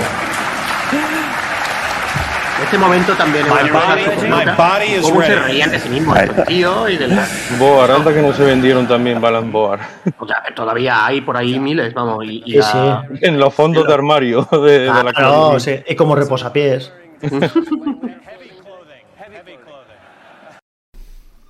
Es que vamos, compáralo con las conferencias de ahora, es que era otro rollo totalmente. Pero es que esto, es- esto, esto, es una, esto es una maravilla, esto que estáis viendo. Es, es que es una maravilla, es una maravilla. Uno de los mejores de tres de la historia para mí. Cambio, de, otro, para- cambio de otro momento otro momento mítico que, que yo recuerdo de, de la E3 eh, creo que fue en el de 2008 con la con aquella sorpresa que Peter Moore que era que fue el encargado por entonces de, de la división de, de Xbox eh, que salió a- al estrado eh, se, leva- se arremangó la, la camisa y mostró un tatuaje de, de Grand Theft Auto 4. que aquello Lo he, fue... lo he dicho yo al principio antes de que te cayeras. Ah, sí, Es que entonces... sí, no sé si, no sé si, si lo ha puesto, si lo ha puesto antes Fran, No, pero lo pongo, lo pongo ahora. pero es un, es un buen. Con lo- sí, es con un los buen- antecedentes que, que hubo por parte de, de Sony, digamos, los tiempos de PlayStation 2, que tenía a la saca Grand Theft Auto como, como una de, de sus puntas de, de lanza, con, con esas exclusivas temporales, y ahí salió eh, el amigo Peter Moore para, para decir con aquel tatuaje que... que Moore es mayorista, pero no limpia pescado, ¿no? no, no.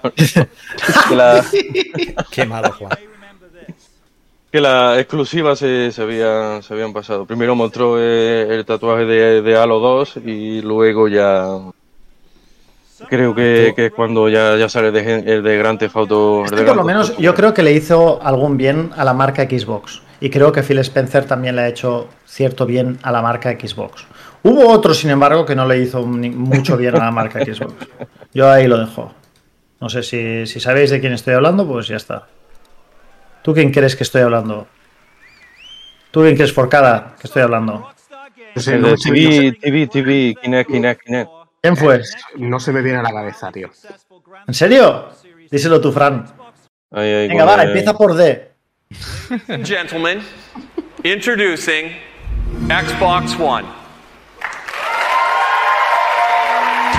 Te refieres a esto, ¿no? TV, TV and movies, TV. Xbox, watch TV, TV, TV, Watch TV, TV, TV, TV.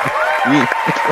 Y, y el hecho de el compartir, TV, el, TV, el no poder watch compartir TV, juegos TV, que hizo fue TV, carne de TV, meme, TV, que después TV llegó PlayStation y de... TV, TV, TV, El, el, el spot TV, ese que TV, hicieron, TV. ¿no? Improvisado. Anybody? Y la conexión online permanente también. TV, TV. Tiene- Xbox, tienen- home. Bueno, fue Don Matrix, TV, TV, ¿vale? TV.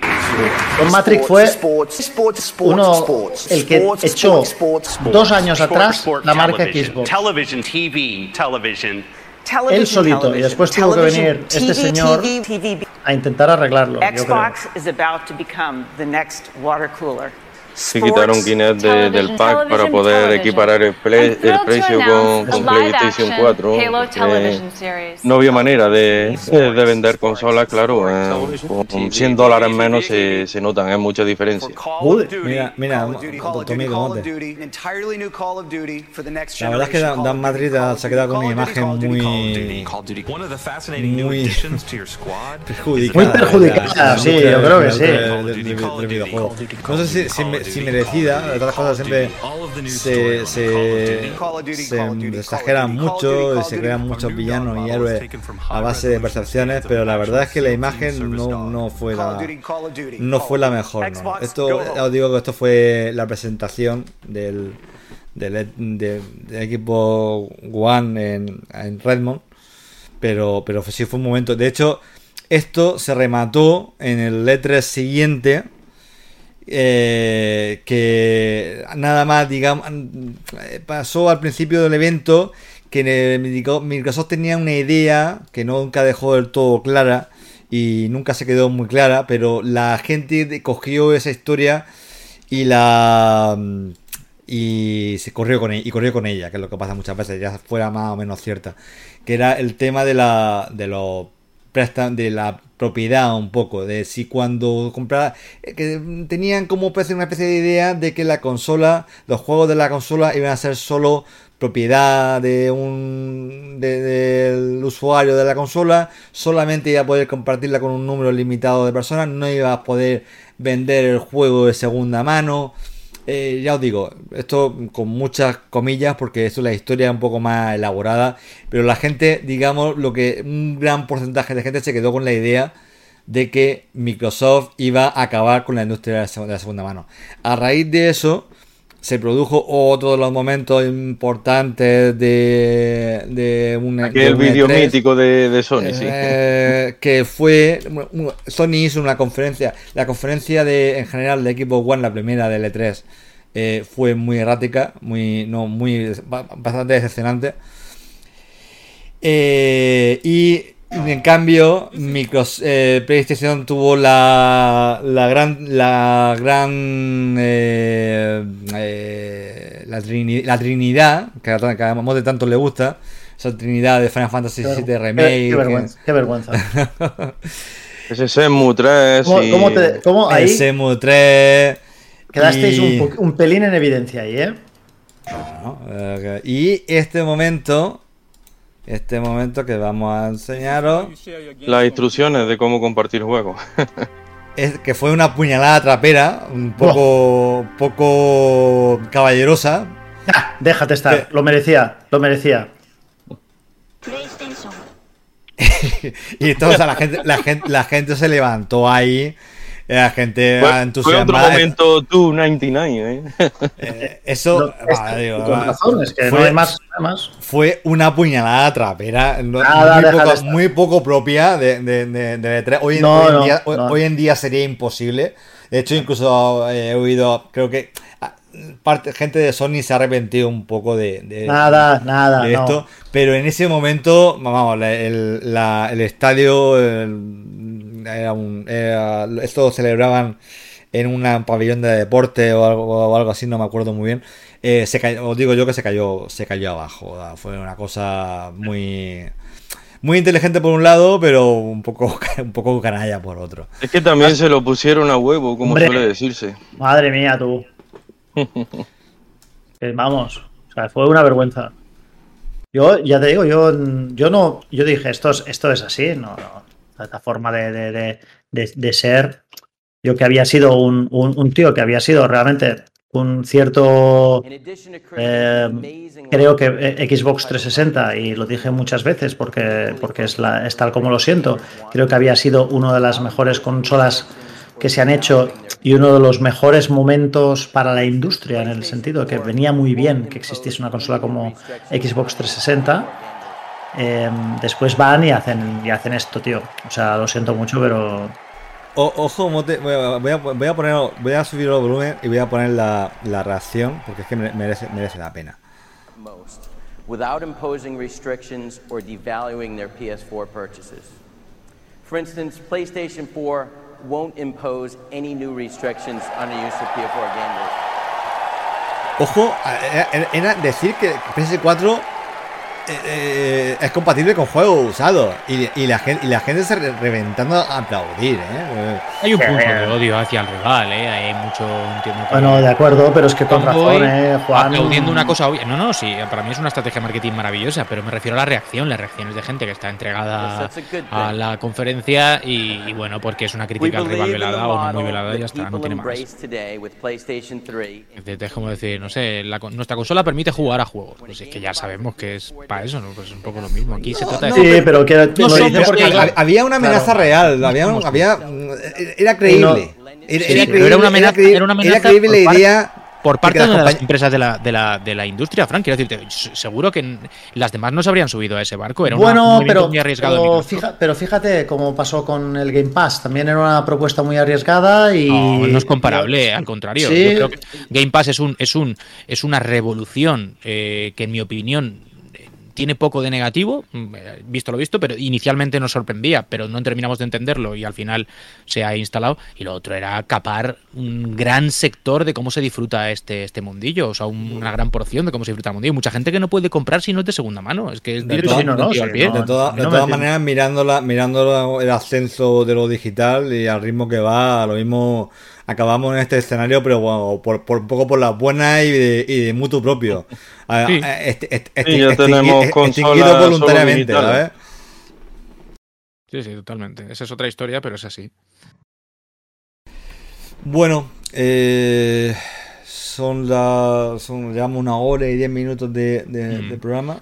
Sí, yo estaba mirando el reloj, precisamente, y estaba pensando en que una forma de mm, encarar ya esto, ¿no? Y, y, pues eso, poniéndole un cierre al, programa, que, que al final ha ido de anécdota en anécdota, y en medio hemos analizado bastante de lo que para nosotros es la feria, de lo que constituía el atractivo de la feria, cómo la disfrutábamos también, cómo la consumíamos.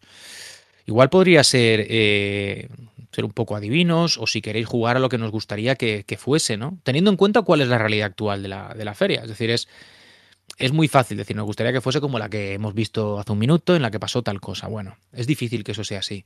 Pero a lo mejor sí que hay elementos de aquellas ferias que se han perdido un poco. Decía Fran, es difícil que se diese algo como lo que pasó con Sony haciendo ese spot en el que le daba un, un juego uno al otro y ya está, ¿no?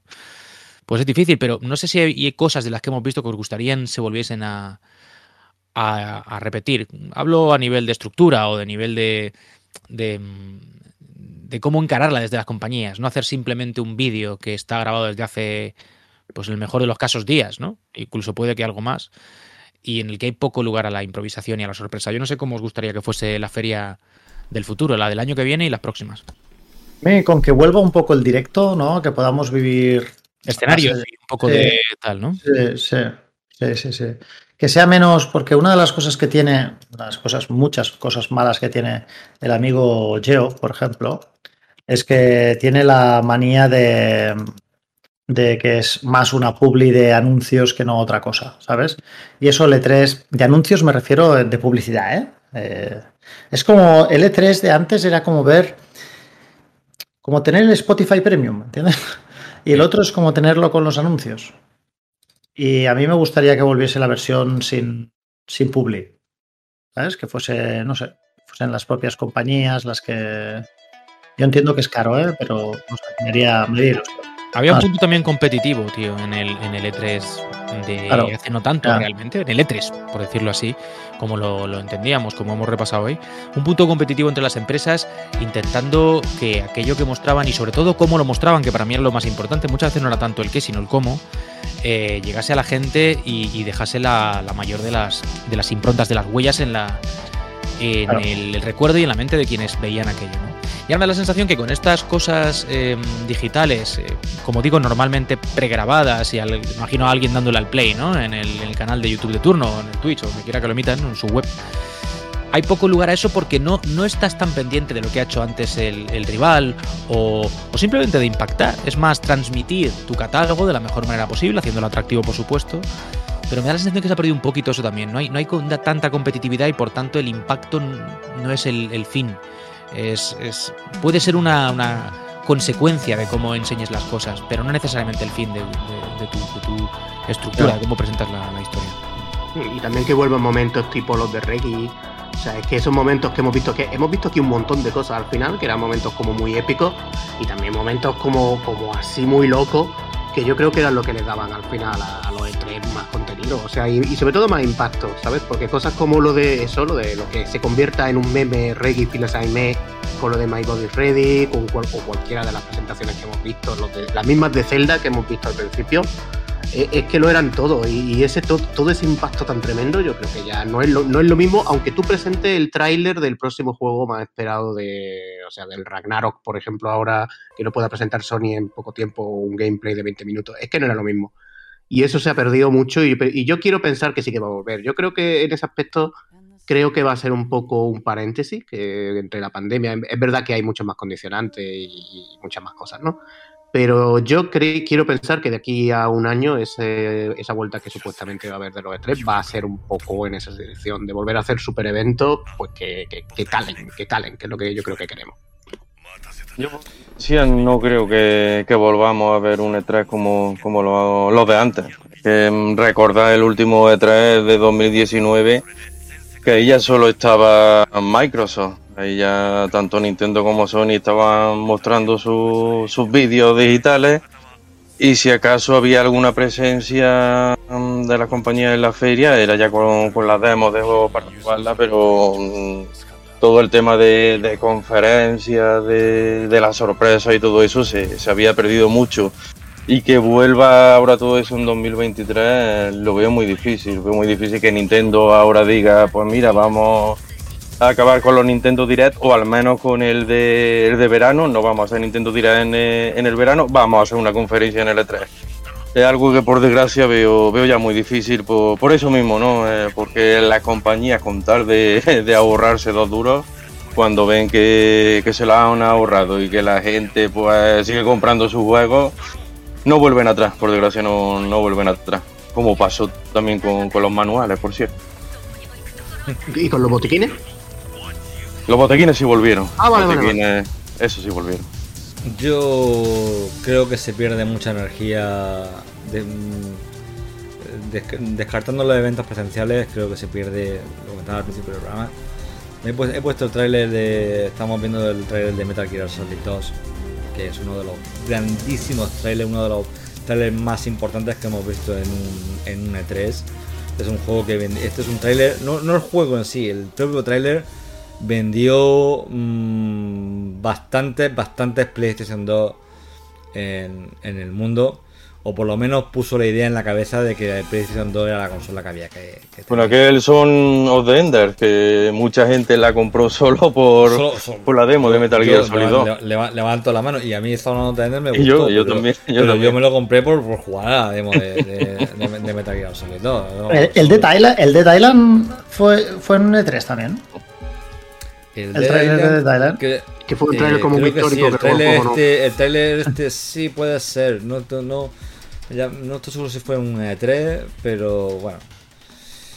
Sí, no, eh, yo sinceramente creo que mm, más allá de que sea E3 o que sea evento propio, creo que es importante, el evento presencial es importante. Hay una cosa que Geoff hizo muy bien y yo le, aplaudo, que en el, en el, el, de Train- el, el The Game Show del año pasado, a pesar de que todavía estaban muy con la pandemia y, con muchas complicaciones y tal, eh, lo hizo lo, hizo presencial. Lo hizo presencial porque a pesar de las limitaciones del evento y, el hecho de que tenga que pagarlo y tenga muchos patrocinios y que, que, eso es el error, que yo creo que la industria debería tener algo que hagan ellos por ellos mismos, no algo que solamente se hagan porque paguen y vayan a tener publicidad gratuita, sino un evento, un evento eh, para autocelebrarse eh, ellos, ellos mismos y, lanzar su imagen internacional al mundo. Pero bueno, eso soy yo que soy un anticuado. Eh, pero bueno, que digo que eh, el, hecho de tener un evento con tu banda, con, con tu orquesta, que tú vayas a presentar un Bloodborne o 2 o un Silent Hill o un Halo, eh, que lo ha hecho lo, ha, lo ha hecho todo. Halo, recuerdo una, una vez que, que, que Halo lo presentaron con, con una, una filarmónica y con la tocando la banda sonora, que fue maravilloso. Eh, tanto de verlo en presencial como de verlo en, di- en digital. O cuando ah, Sony montaba eventos y ponía la banda sin- sinfónica a tocar al mismo tiempo que sonaba eh, la música de- de- de- de- del tráiler. Eh, esa potencia, esa potencia de hacerlo en un gran escenario con- con todos los fuegos artificiales, creo que la industria no debería perderlo porque no es lo mismo hacer meter un vídeo pregrabado en YouTube o lo que sea y olvidarte. O Y hay hacer una una cosa, Fran. Hay una cosa que estabas diciendo que yo, eh, bueno, pues parece bastante evidente, pero no me había planteado tal cual, ¿no? Y es que cuántas ocasiones tiene el videojuego como industria de, de ser algo que vive del directo y se, y se reivindica de esta manera. Que decirte, nosotros estamos acostumbrados a disfrutar de las novedades, de los anuncios siempre, eh, o en las tiendas o en la prensa, eh, tanto la, la digital de un tiempo a esta parte como antiguamente la, la impresa, ¿no? Quiero decirte, ir a un escenario, a un evento en el que eh, los medios de comunicación de masas, que normalmente tampoco están pendientes de las novedades, acuden.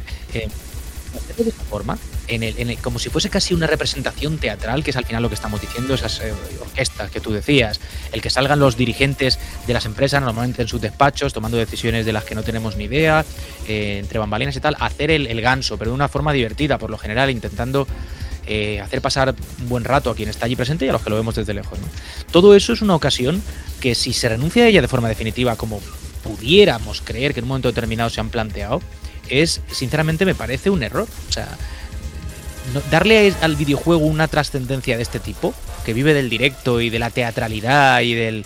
¿Sabes lo que digo? O sea, no, no es habitual. la industria no Juan. funciona así. To- to- por- total- no es- no- totalmente. no es, no es la, la, la, la- la forma orgánica de funcionar de la industria. Y salirse de ese guion, como han hecho año tras año durante muchos años, era una forma de acercarse a la gente distinta.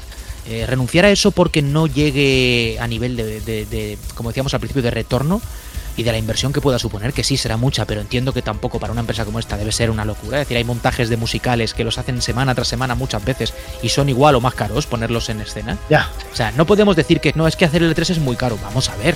Eh, hay ferias de todo tipo, de las legumbres, de, de- de los bonsáis, en miles de ciudades del mundo y salen adelante con, con- con solvencia y salen rentables. Es decir, no, no me creo que no sean rentables. Yo creo que tiene que ver más con una eh, tendencia que puede ser, eh, podamos responsabilizar a los dirigentes temporales, porque al final ninguno se queda ahí para siempre, ¿no? De las diferentes empresas, de pensar que, bueno, esto es pasado, esto ya no tal, esto vamos a probar otras vías. A mí, sinceramente, parece un error, y no solamente por la nostalgia que hoy hemos puesto sobre la mesa, es que creo que es una oportunidad de hacer algo diferente. Renunciar a ello es un, no sé, me parece de verdad un, un paso atrás, directamente un, un ¿cómo decirte? Un, un error grande, sin más. Es decir, no hay mucho más que, que, Eh, esto. Me parece una Es cagada, así, en pocas palabras. es así. Te, te, te- ahora te subí la música épica de Metal Gear para que. Para que eh, Sí, sí, ha quedado muy bien. Qué grande Metal Gear. Qué grande, tu- tu- tu- Qué grande Harry Gregson Williams. Total- Totalmente, Juan. Sí, no, no tengo nada que añadir porque creo que lo has rematado tú. En fin, señores, pues si os parece, mira, con esa música maravillosa y con. Al final lo que yo he dicho no deja de ser una forma de poner en palabras las ganas que nos unen a todos de que esto vuelva a ser un poco lo que era. Que yo creo que de alguna forma lo volverá a ser. Tengo esa esperanza, si no a nivel de, de eh, improvisación, que también se agradece en ocasiones, y al menos de espectáculo. Vamos a ir cerrando este programa, que se realiza, se publica, se graba en fechas tradicionalmente asociadas a la feria y por eso lo hacemos, aunque este año pues la cosa sea circunstancialmente, esperemos, diferente, aunque va a haber eh, horas programadas para un fin de semana que se antoja largo, con los máximos representantes de la industria pues contando lo que nos quieran contar de su futuro cercano. eh, Incluyendo a Fran y a Salva. E incluy- incluyendo, por supuesto, a los eh, vetustos miembros de la de Playstation que estarán por ahí. Y, y alguna pantalla por ahí rotada CRT que habrá, que el otro día la puso con el Galata Joder, 82. sí, Buen también lo, también lo vi y me callo, eh, y me callo, tío. Es que, no, tío, es que se me comen los demonios por dentro, tú. Pues con eso, si os parece, le ponemos punto final al programa de esta semana. Ya, ya huele a verano. ¿eh? El, Winter is coming, pero al revés. ¿eh? Winter is living. En- Summer, en- Summer is coming. Summer is coming, la ración de Mary Station. Hombre, dímelo a mí que hemos estado hoy a 42 grados, nada Eh, menos. Y, y más te no, mere- y más te mereces. Lo vuestro es temperatura de mercurio directamente. Lo- No, lo- del, lo no de- del elemento químico, no, no, del planeta. Vamos a ir, como digo, poniéndole punto final a, a este programa y eh, dentro de no mucho, mucho, mucho, también habrá que hacerlo con la temporada, así que estad atentos porque los últimos compases de, de este año, que ha sido yo creo que muy divertido, muy entretenido, van a estar seguro a la, a la altura de lo que os merecéis. Chicos, un abrazo grande y dentro de Ay. ¿qué? un par de semanitas nos reencontramos, si os parece. Muy bien. 99 Nights.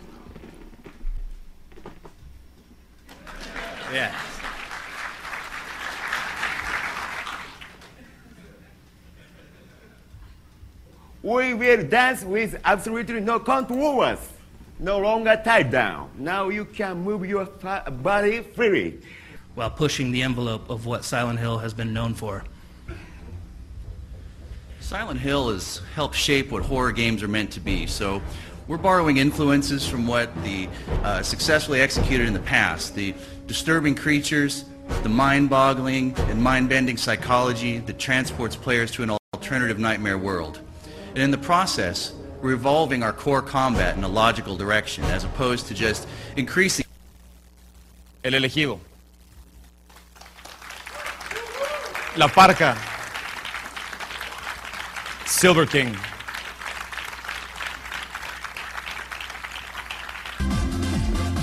Parca.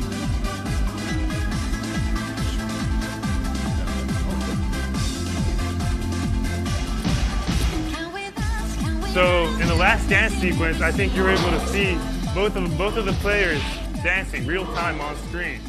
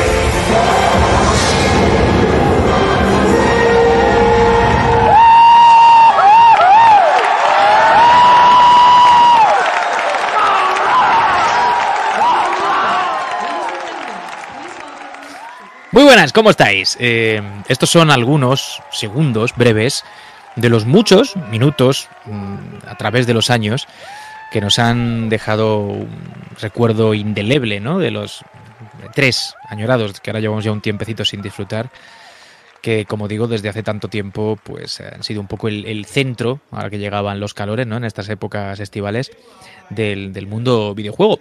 Veíamos allá a Miyamoto con su espada y su escudo y lo seguimos viendo. Y si no estáis viéndonos, sabed que ese era el momento que se mostraba nuestra versión en vídeo de- del programa.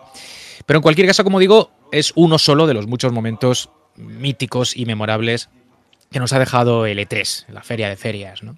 Al menos de un tiempo a esta parte, porque es verdad que otro había algunas otras, como el CES y alguna más por ahí, que también tuvieron su protagonismo. Evolucionaron al final y la que quedó fue, fue el E3. Este programa, este Meri Podcast Retro que empieza, eh, lo hace con un afán único, que es el de poner sobre la mesa algunos de esos momentos, anuncios, eh, tráileres, eh, pues, noticias inesperadas que en el E3 tuvieron su, su atención, su foco y, que de alguna manera hacen que deseemos que vuelva la cosa, porque es verdad que con la pandemia además pues no hemos podido disfrutarlo, pero parece, ahora lo comentaremos, el año que viene si todo va bien regresará. Eso va a formar parte también de este debate, o debate de este, de este programa, que espero tenga su zona de debate en la que hablaremos de lo pertinente o no de ese regreso en función de lo que pues eh, sea deseado por las compañías que solían estar ahí. Vamos a ver si efectivamente todas se animan a hacerlo. En fin, nuevo Meri Podcast que empieza. Lo hace como siempre, dándos las gracias por vuestra compañía y con los habituales, con Fran a la cabeza. ¿Qué tal, tío? ¿Cómo estás? Muy buenas, Juan. Pues. Pues nos- nostálgico. Nostálgico. Ese. eh, ese momento de ver ese. Que en ese momento no se llamaba todavía Twilight Princess. Era simplemente el Zelda Mature. El Zelda para adultos. Que se había estado soñando durante mucho tiempo. Prácticamente desde el comienzo de la vida de GameCube con esa presentación en el Space War de- de- del combate entre Link y Ganondorf. Eh, desde entonces creíamos, mm, pensamos que se iba a ser el nuevo gran proyecto de, de Nintendo para la consola. Entre medias apareció Wind Waker para sorpresa general, que también fue otro momentazo, no de 3, pero sí de un, de un Space War. Eh, pero mucha gente pues estuvo soñando con ese Zelda para adultos, por así decirlo. Y ese y la manera de presentarlo fue para mí quizá lo, lo, lo- lo que destila la, la esencia de, de por qué deberíamos recuperar los eventos físicos, los grandes eventos físicos, las grandes ferias, por qué deberíamos intentar recuperarla y por qué tienen un lugar en, en el, en el mundo del videojuego, porque tienen, porque transmiten esa energía, porque eh, porque transmiten momentos que no se pueden reproducir eh, solamente con un vídeo, con eventos, con eventos digitales. Eh, opinión mía muy personal, muy, muy discutida. Yo, de hecho, alguna vez lo he discutido en, redes y tal, y he encontrado opiniones para todos los gustos. También un poco hipócrita que lo diga yo, teniendo en cuenta que hace muchos años que no voy a E3 ni quiero ir al, a- al E3 por la, carga de trabajo que supone. Y, y- pero, pero es verdad que sí he ido muchos años y creo que es un evento muy bonito. Quizá pues ya, ya acabé un poco quemado, había fui muchas veces seguidas. Y pero yo, sinceramente, mm, lo he hecho, lo he hecho de menos, lo he hecho de menos. Y nada, y pues queríamos dedicar el programa un poco a eso. Los que no hemos estado allí, pero lo hemos vivido de este lado, ¿no? Haciendo las coberturas que hacíamos en Meri no hace tanto. Eh, También se echa de, también se echa de menos. Eso sí que, eso sí que no. Siempre hemos, hemos estado ahí juntos, mano, mano a mano, y, y- y también se, también se echa de menos, la verdad. A eso iba. Que es verdad que nosotros hemos hecho coberturas muy, muy eh, pues cuidadas, ¿no? Esmeradas, en las que hemos puesto muchísimo cariño y muchísimas horas, muchísimo esfuerzo, mucha gente, muchas manos ahí, ¿no? Y, y es verdad que se echa de menos, porque aunque también era mucho curro, había un buen palizón de, de horas delante de la cámara, y, en fin, todo lo que hemos hecho, eh, era una experiencia única de la que hemos sido además pioneros en muchas ocasiones. Y oye, si acaba volviendo al uso, ¿no? pues eh, será interesante eh, ver si surge la posibilidad, que entiendo que sí, de, de retomar esa tradición, que era hacer la cobertura en directo. Deja que salude a Motenay, que es un hombre que pese a estar en esas coberturas, imagino prefería verlas directamente, es decir, en, en versión or- original y no la que hacíamos en Mary, que no deja de ser una especie de filtro que mm, hace de menos las Toma. Después, después me busca, traducción ahí por medio, ¿no? después me busca, ¿eh? me busca y claro, después me encuentra. Estaba por ahí doblado algo. Eh, doblado es como le voy a dejar una patada en los huevos. a- así le voy a dejar, le voy a dejar bien dobladito. ¿eh? Juan, bueno, la verdad es que la, la cobertura de L3 eh, era uno de los grandes momentos, pero no solamente para el, para el para la revista, sino para el usuario de a pie, ¿no? Era, el- era la feria. Y tenía el concepto de feria como, como el concepto de feria de las de las de antes, ¿no? De la, de la asistencia personal, de la sorpresa, ¿no? Y un poco el concepto de feria, con el coste que tiene, yo creo que el tema del COVID, y esto lo digo así con mucha pena, le fue bien. Le fue bien a las compañías porque se ahorraron un montón de dinero, que es lo que costaba la feria, ¿no? Y ahora me parece que ¿Tenía retorno eso? no lo creo. No, o sea, no sé si tenía. eh, Hablo, hablo sin, sin saber. Tampoco lo Eh, sé, pero me pregunto en base a lo que dices, que igual es que no solo invertían mucho, sino que no les repercutía a lo mejor. Hablo sin saber porque me da la sensación de que el coste del E3 frente al retorno, comparado con el coste que tienen ahora de hacerlo del evento digital, ¿no? Y el retorno que tienen, creo que está muy desproporcionado. ¿Sabes lo que, lo que quiero decir? O sea, no creo que haya tantísima diferencia de retorno respecto a hacerlo presencial a hacerlo a hacerlo digital, excepto para la gente que estaba allí, claro, evidentemente. No, no, no, no te quepa duda. Yo, mm, fíjate que soy poco, soy poco, poco dado a las, a las cosas, a las cosas antiguas. ya, ya lo sabéis que no soy muy de muchas de las, muchas de las cosas que aquí se, se, se atesoran. Pues yo no soy siempre el más fan, ¿no? O, o me da igual, casi siempre me, me da bastante igual. Pero esto, Salvo que sean juegos de MSX. Perdón, perdón. Bueno, pero incluso siendo juegos de MSX, yo tengo mi colección de juegos de MSX, es como si no la tuviera, es que me daría igual, ¿entiendes? Quiero decir, yo almaceno recuerdos y eso para mí es lo importante, no, no trozos de plástico o microchips, ¿no? Me da igual, eso me da igual, pero es mi, mi- mi visión personal, ¿no? Pero esto me da cierto... me dio pena. Me dio pena. Me dio pena, es como... mm, El fin de una era un poco. Sí, sí, sí. Y un fin de una era y además un poco forzado, ¿entiendes, Sí. Juan? Lo que Sí, digo no, que no- no, no fue... una decisión de la industria diciendo, va, vamos a dejar de tal. No, de repente fue Yo un creo que la industria aprovechó el. Dice, dijeron, hostia, no se puede hacer E3. Y la industria dijo, ¡uh! uh, ¡Qué bien, ¿no? Es una decisión como alguien. habla, de- habla tampoco, no habla muy bien de la industria, entendedme. O sea, si la industria tiene que aprovechar una tesitura de estas, eso quiere decir que, en- la medida de tal, los últimos años igual ya no estaban tan por la... De hecho, se- seamos honestos, los últimos años no hubo tampoco ese oropel de, de año, ¿sabes? O sea, como que se lo reservaban para sus propias conferencias propias. Imagínate entre, entre nosotros, ¿no? Que han sido unos años. Hemos tenido buenos juegos, ¿eh? no nos podemos quejar. Pero han sido unos años así un poco con Xbox y PlayStation 5 a medias, ¿no? Con juegos eh, intergeneracionales, ¿no? Que sí, no lo van a ser, pero al final sí lo son.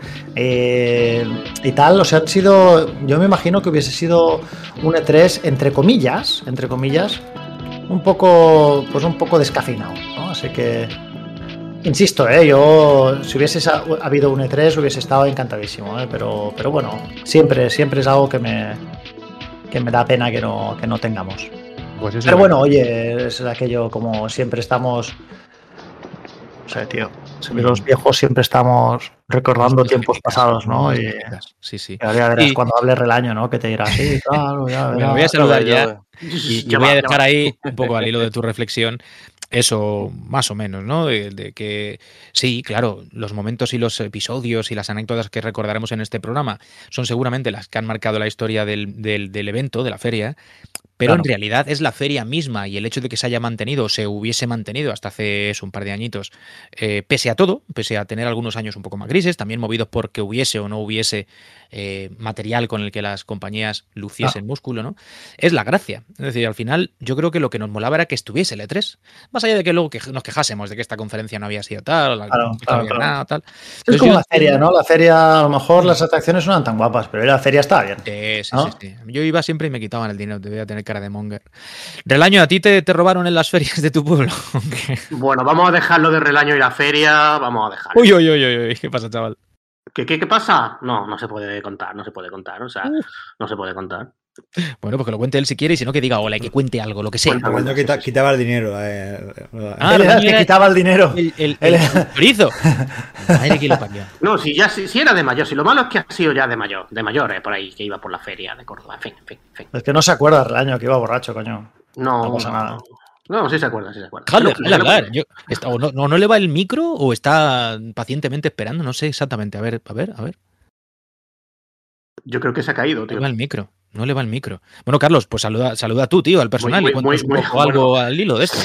No, yo, yo pues mira, voy- creo que voy a marcarme yo el relaño, porque la verdad es que yo, por ejemplo, no tengo esta, bueno, lo que vosotros habéis contado de cuando habéis hecho la cobertura y demás. Yo, en ese aspecto, como yo no he estado nunca en esas cosas, tampoco tengo a lo mejor esos recuerdos que yo creo que para vosotros también son más profesionales también, ¿no?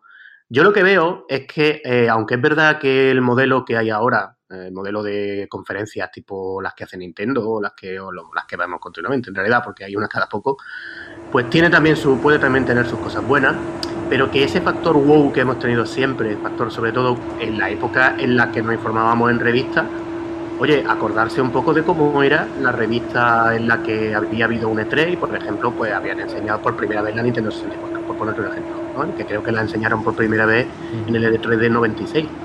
Sea, es que era una cosa como siempre, siempre con anuncios muy grandes.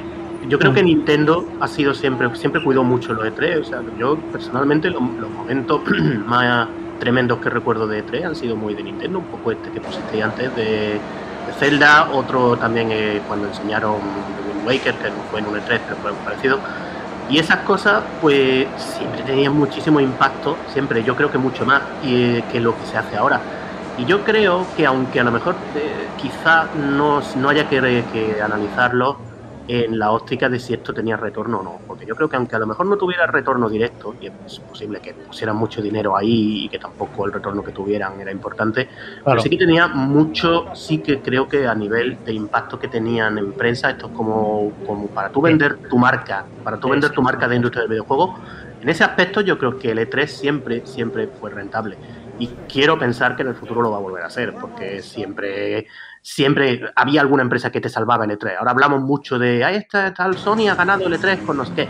Bueno, pero es que el año que no es Sony, eh, Nintendo o eh, alguna, pero alguna de las grandes siempre tenía algo. Yo quiero pensar que esto va a volver en un momento dado. Y, bueno, que vamos a volver a disfrutar de megatones de como lo que hemos visto siempre, creo yo, o quiero pensar, la verdad. Yo Bueno. lo que pienso más, perdóname un segundo, era simplemente que el, el- el- lo, que le gust- lo que el gustillo del, del peligro del directo, ¿no? De algo que podía pasar, porque era todo un día, ahora está todo preparadísimo. Se filtra 100, 150 horas antes, porque evidentemente está todo ya preparado. Y esto, tío, no. Antes era todo podía salir mal, ¿no? Le podía salir a Bill Gates una pantalla azul Esa fue grande, ¿eh? en su propio. ¿Entiendes? Estas cosas que son las que, entre comillas, yo no sé, le da un poco de vidilla al, al tema. Y ahora, pues bueno, pues eso ya no lo tenemos. Bueno, pues, ¿qué, qué le vamos a hacer, chico? Bueno, Relaño no. Yo, yo creo que Relaño se ha caído directamente. Yo creo que, que quiere que contemos su anécdota en la feria. O bueno, ahora si, no sí, se, re- si no se reincorpora, las vamos a contar después. Debe ser, debe ser. Digo que no termina de incorporarse, lo hará en algún momento, decía. Y, y mientras tanto, si os parece, podemos ya meternos en faena. Lo hemos hecho, porque llevamos ya un rato largo de programa realmente. No, no ha sido una, una introducción o un saludo al uso. Y ya hemos empezado a hablar de, de la feria. Y yo, si os parece, por centrar el tiro, me gustaría que empezásemos eh, poniendo sobre la mesa nuestros primeros recuerdos de la misma. No sé cómo seguís cuando la cobertura no era la que, la que es hoy en día, que hay mil formas de acercarse a la- al evento. Eh, por supuesto, el directo de Meri, pero hay muchas formas de hacerlo. Las propias conferencias, las propias eh, compañías tienen sus, sus enlaces, ¿no? Pues si lo que quieres es directamente tener una cobertura directa, sin, sin intermediarios, sin comentarios y sin nada. Pero Yo me acuerdo cuando, por ejemplo, la forma de, de saber lo que había pasado y de lo que se había hablado era comprar la revista del mes siguiente. Y ahí estaba todo desmenuzado, ¿no? No sé cómo, cómo lo recordáis vosotros, cómo lo vivíais, si, si lo ansiabais, si era algo que os pillaba por sorpresa. Ostras, es verdad, ha vuelto a ocurrir, o estabais el mes anterior ahí pendientes, en fin, no sé, contadme un poco. Yo, no- yo la verdad es que eh, recuerdo, tengo muchos recuerdos de, lo que he dicho antes, de la hobby consola, eh, superjuegos, todas las revistas retro, que ahora son retro, que yo creo que aquí de vez en cuando muchos lados quedamos todavía, y, y de muchos de esos números que realmente eran algo que no te lo podías creer. Yo, para mí, el más bruto fue cuando, cuando enseñaron Nintendo 64, porque yo creo que era una época que estábamos todos como que, bueno, esto de Sony ya veremos qué pasa, Sony está ahí con su PlayStation tal, pero teníamos todos muchas ganas de ver lo que pasaba con Nintendo 64. Después fue una máquina controvertida y todo lo que ya sabemos. Pero para mí ese comienzo de Nintendo 64 en L3 eh, fue muy, muy, muy grande. Y, y por todo, ¿eh? un poco por todo, porque es que también, eh, aunque creo que de Mario 64 ya no era la primera vez que lo enseñaban, creo que lo habían enseñado una versión beta o algo de esto había anterior, pero todo este unveiling que hicieron de los primeros juegos de Nintendo 64, de la consola, y aunque no hubo Zelda todavía, pero todo lo que ahí se estuvo cociendo, para mí eh, yo creo que es un momento totalmente breakthrough del E3, y- pero totalmente. Y en general yo creo todos los, todos, todos los momentos retro de revistas de, de aquel momento, lo que tú has dicho Juan, de que, que nos dábamos cuenta de que había habido E3 pues un mes después. Imagínate, pero la gente es que no se da cuenta de la diferencia que hay. O sea, que tú te podías dar cuenta de que había habido un E3 un mes después. Y ahora es como que hay un E3 y lo estamos viendo en directo. O sea, estamos viendo o las propias conferencias de Nintendo o lo que sea, las vemos en directo. Que le da otra, otra dimensión. En ese aspecto tiene el encanto retro de, que, que nosotros le ponemos, pero realmente era muy histórico todo eso. Además, estamos viendo ahora la, presentación de, de Nintendo 64 en, el E3. Que, entiendo que no fue la primera vez, porque creo que la primera vez sería un, un Space War. Pero aún así, este, este elemento físico de tener a alguien hablando acá, tenía ha, ha puesto la consola, han venido dos técnicos, dos, dos, chavales del Treehouse a, a poner los mandos. Y ahora ven en pantalla grande, que esto también tendría su truco de. No creo que fuera la consola funcionando. Estaría un poco preparado. También siempre hay un poco de juego de, humo y espejos para que salgan bien las cosas. Se intenta, porque algunas veces ni con esas se, eh, se consigue, que es lo que hablaba Sergi antes de, de- el directo, que muchas veces, pues, gran parte también de, la gracia un poco de todo esto también estaba en ver si alguien triunfaba, alguien sorprendía o alguien la cagaba.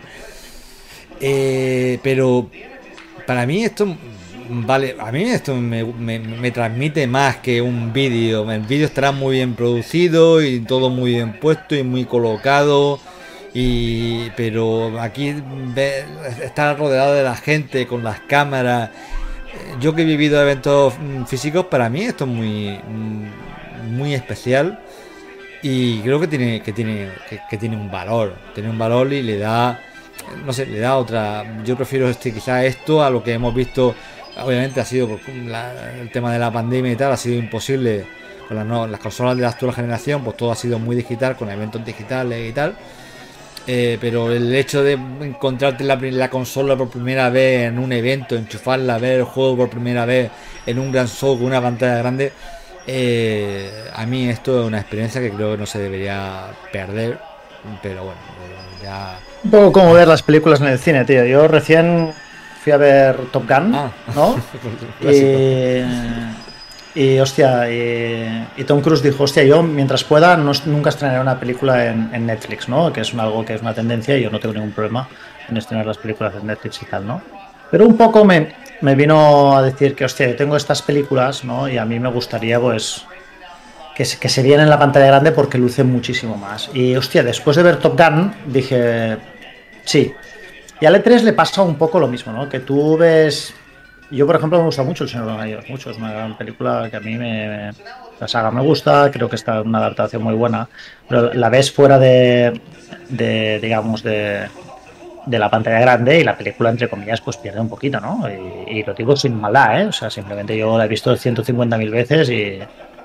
Y con el E3 a mí me tengo esta sensación, ¿no? Que el E3 era la pantalla grande de los videojuegos.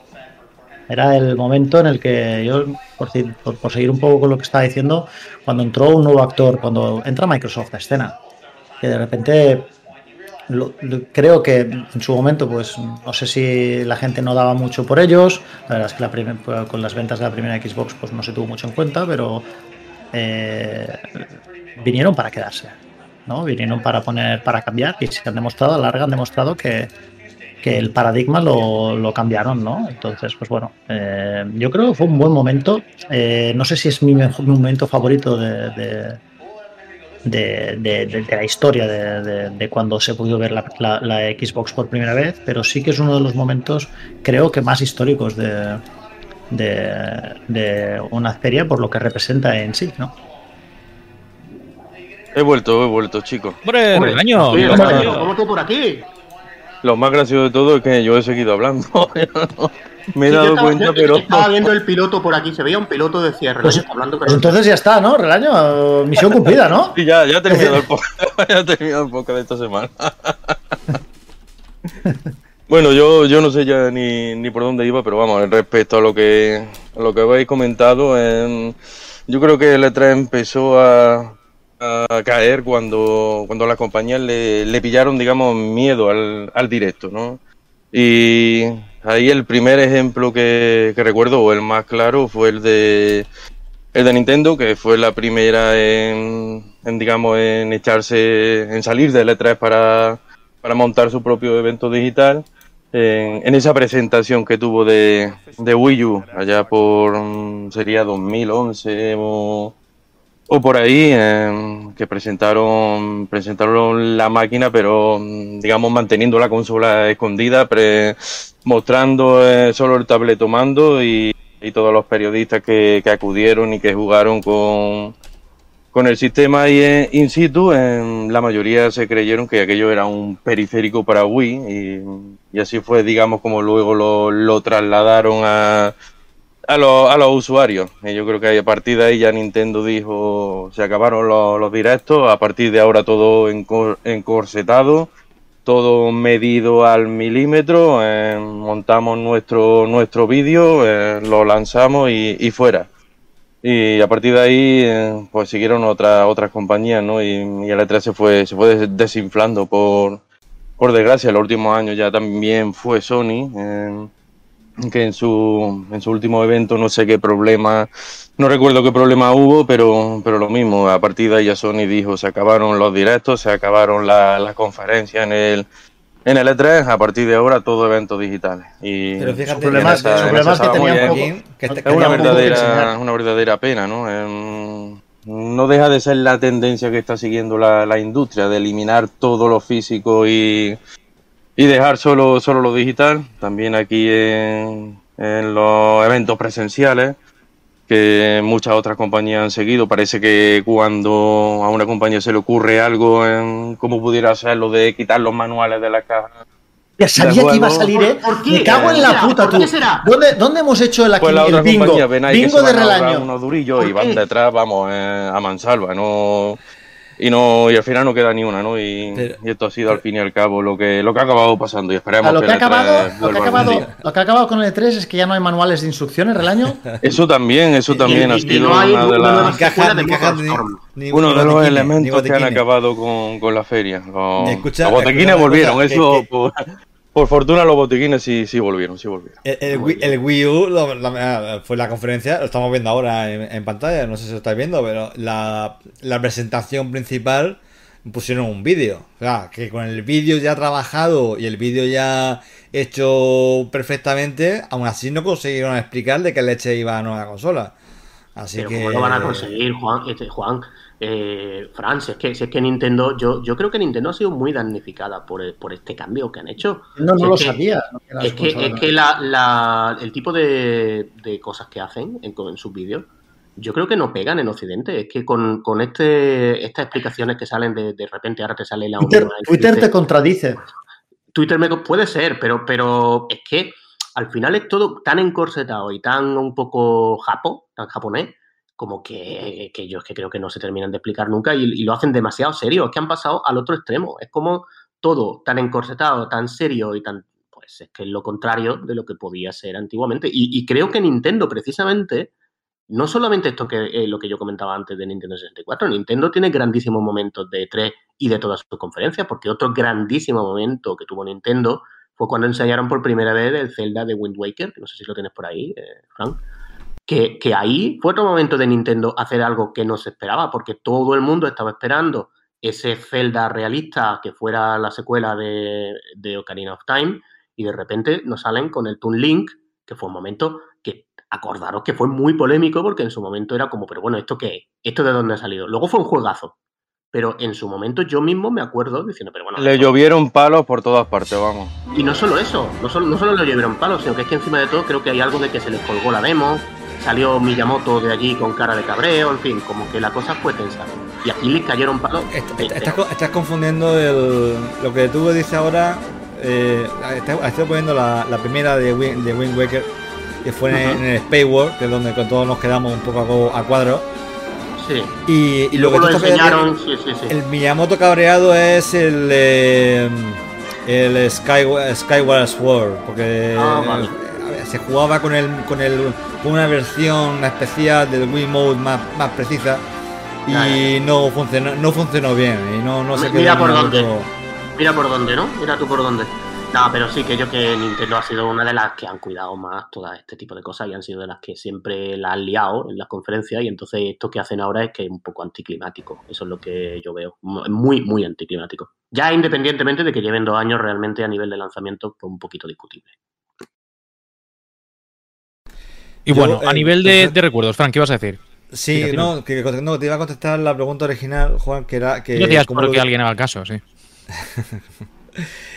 que no, que a mí me pasaba como a ti. que Yo no sabía, yo no sabía en qué momento había feria, decir, no, no lo vivía, no estaba esperando, no, es que resulta que en junio y tal.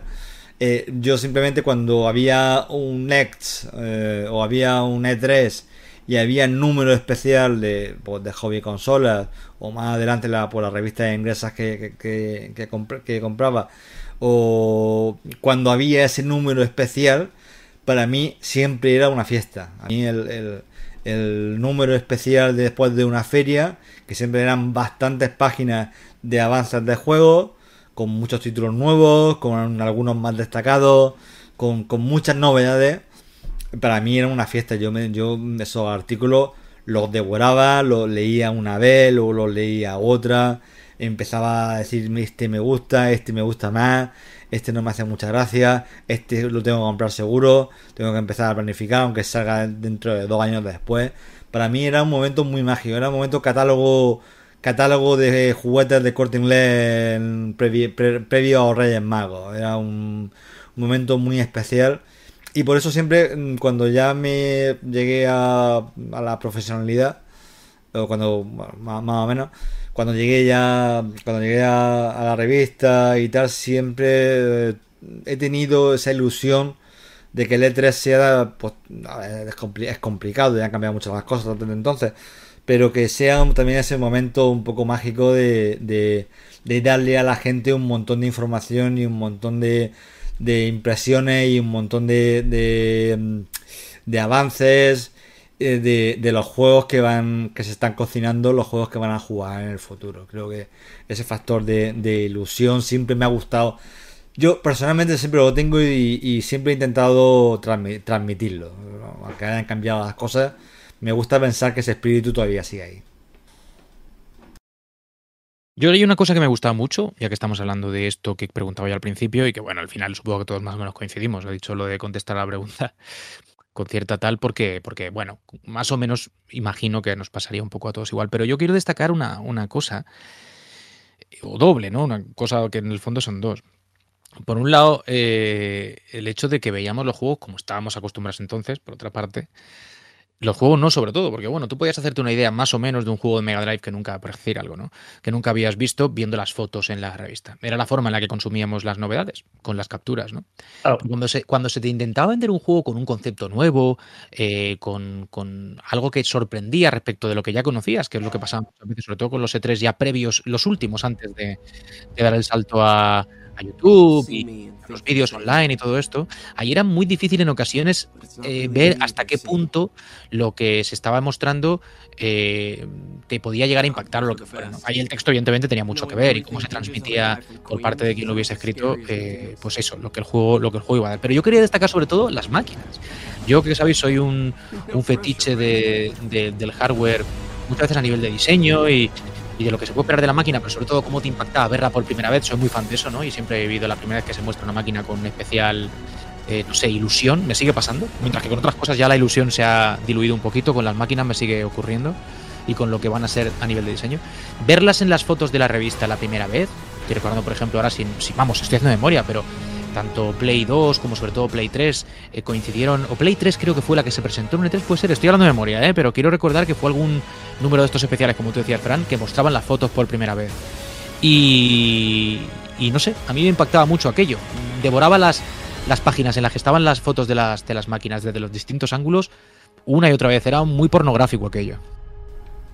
Sí, E3 el, sí, PlayStation 3 se presentó por primera Sí. vez en, en un E3, que además era, era gigantesca. Voy a ver si, voy a ver si recupero el, la imagen que salía Kutaragi con, con la consola, que es que la consola era, era, era más grande que él, era una cosa tre- tremenda. A ver si la, a ver si a ver si la recupero. Er, El año, por, por centrarlo un poco en eso que decíamos, ¿tú cómo vivías aquellos primeros E3 cuando todavía no había eh, pues la forma en la que lo hacemos, ¿no? Accediendo a internet y demás, no había, no había vía digital para hacerlo. Qué bonito publicidad Hombre, cerrada, una tenía- muerta, ¿eh?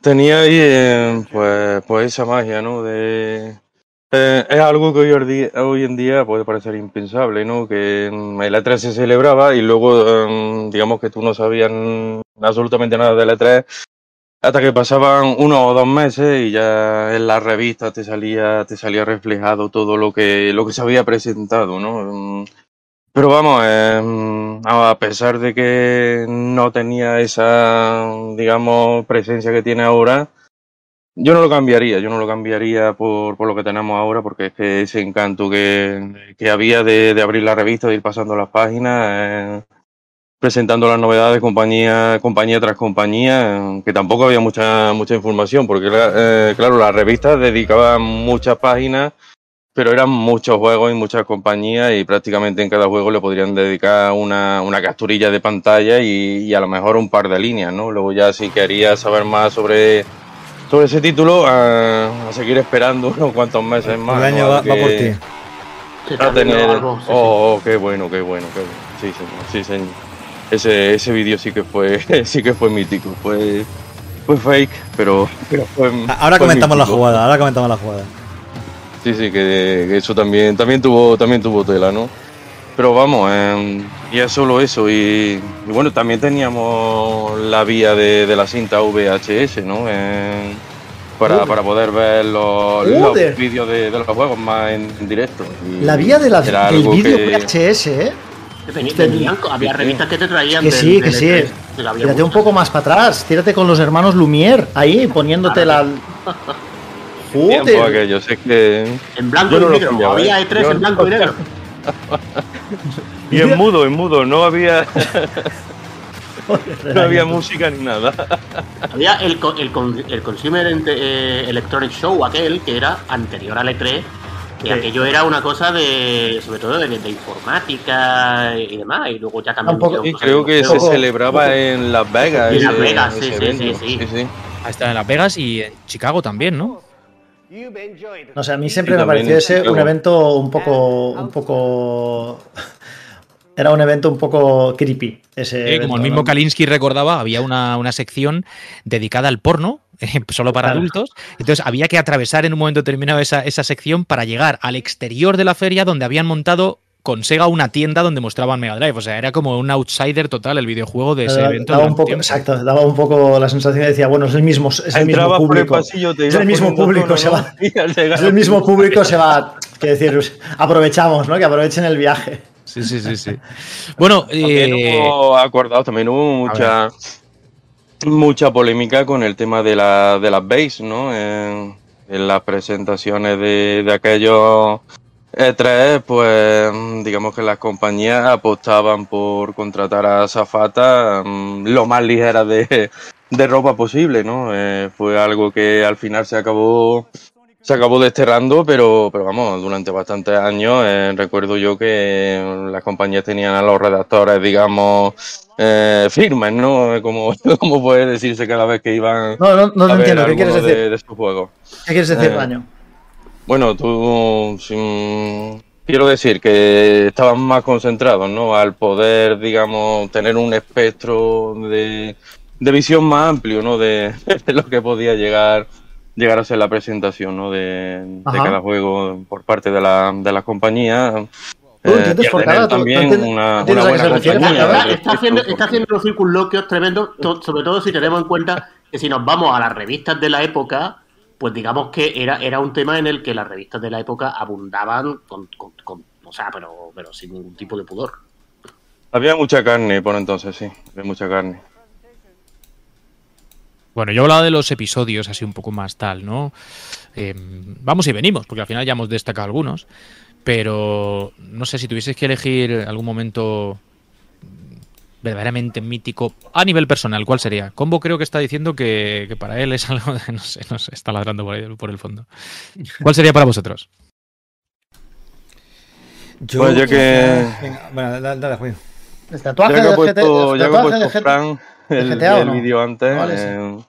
Ya que ha puesto Fran el vídeo antes, pues creo que fue el E3 de, eh, de 2005 que Microsoft ya tenía su equipo 360, mm, digamos, ya, ya presentada y, y a punto de salir a la venta en los meses venideros. eh, y Sony todavía estaba con su PlayStation 3 ahí con, con problemas ¿no? de, de desarrollo, que si las lentes de Blu-ray, que si, que si tal, que si cual.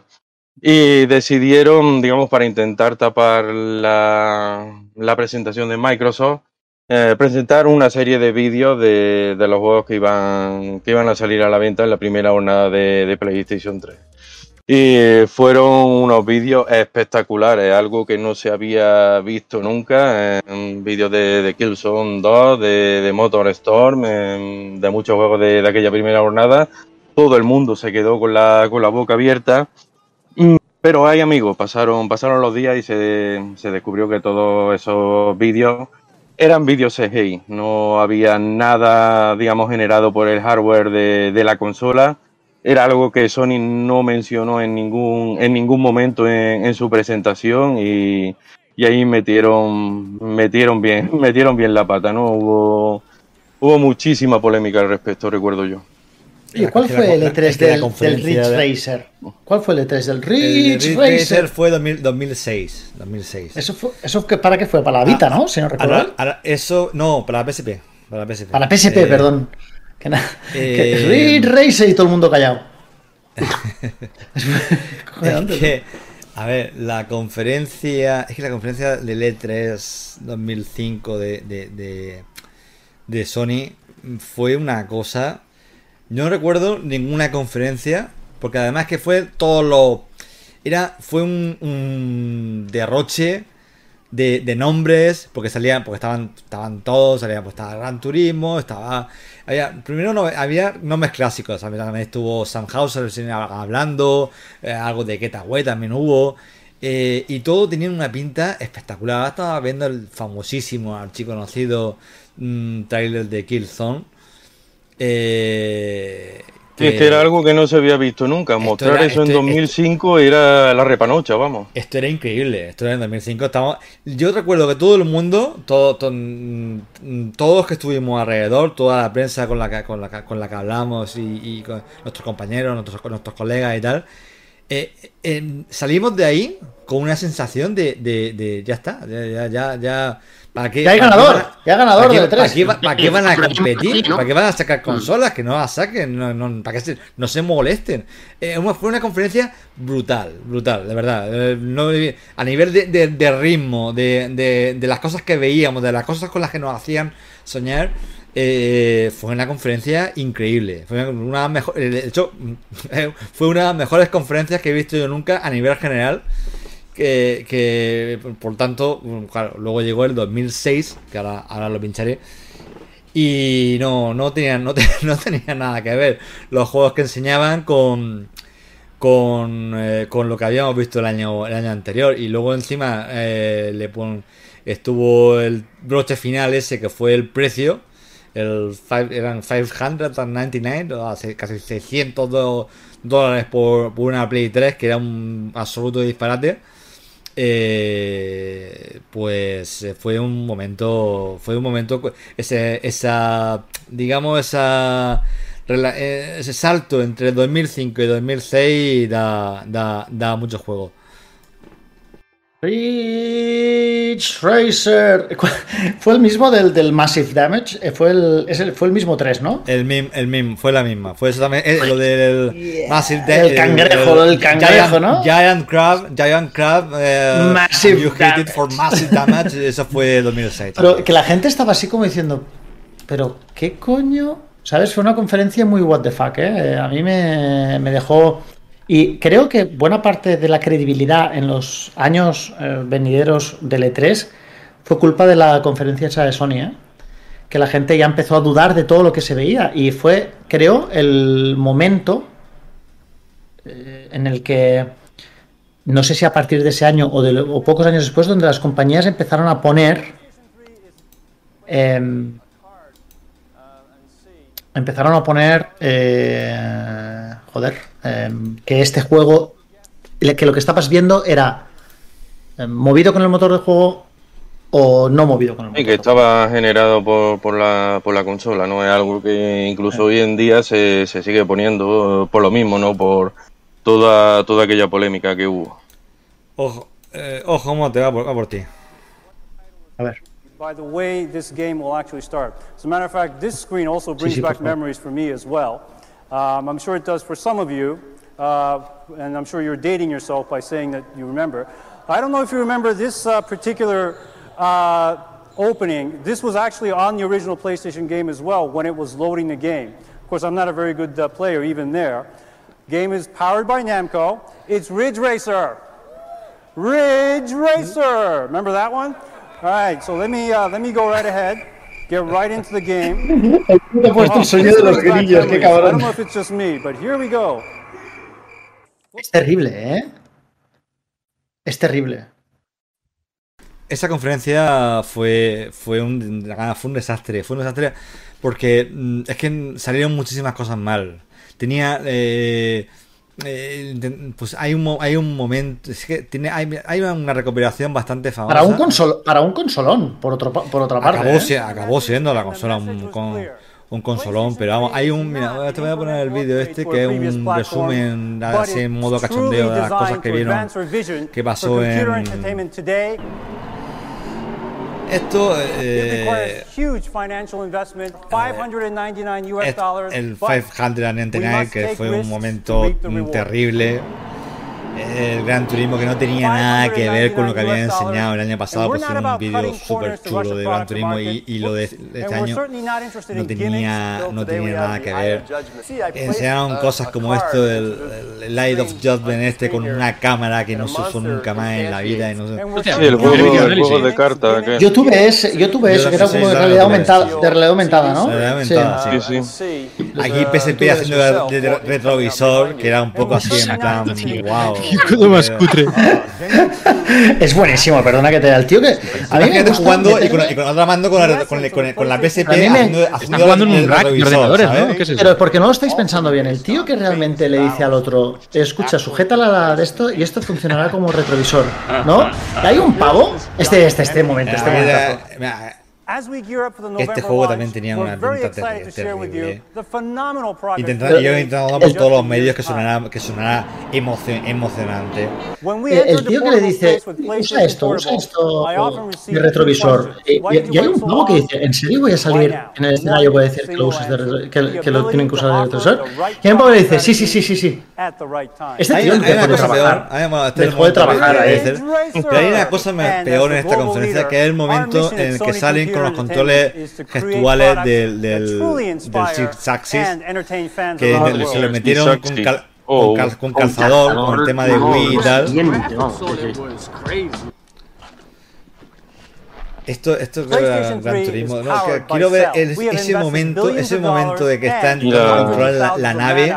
Es glorioso. Yo, yo- yo La, la movida, la movida fue que no podían usar un, un mando con vibración por algún tema de, de derecho o algo así, que no quería no quería pagarlo y vamos, y eso se inventaron lo, lo del Six Axis, que en cada juego que lo ponían arruinaban por, por completo la, la experiencia. Yo recuerdo un juego de en el que controlábamos a un dragón eh, que tenía una, una pinta espectacular, Sí. el Lair, con una banda sonora también fantástica, pero lo pusieron con el control de movimiento de Six Axis y arruinaron el, el juego por completo. Yo pensaba que solo se había utilizado para la el Lair, Uncharted. el Lair buen juego, ¿eh? Se lo cargaron por el, con- por, por el control.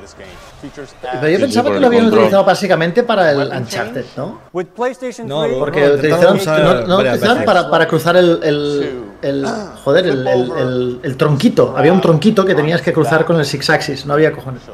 Lo metían para, para muchas tonterías en el Heavenly Sword también para, mm, para y disparar con el arco, pero no, no funcionaba. Eh, Si el, si el primer Wiimote de Wii iba mal, el Six Axis ya era un auténtico desastre. Ahí no había manera de que, de que te, digamos, te captara bien los, los movimientos. Era que han hecho buenas. Joder, mira. Another exciting aspect is the ability for consumers to make microtransactions, 599 US dollars. Eso era el Warhawk, otro juego que arruinaron. ahí moviendo el mando mientras una nave en la arruinaron por pantalla completo. Mientras una nave va pegándose. va pegando vaivenes absurdos. Eso es como, me recuerda mucho como yo controlo un dron.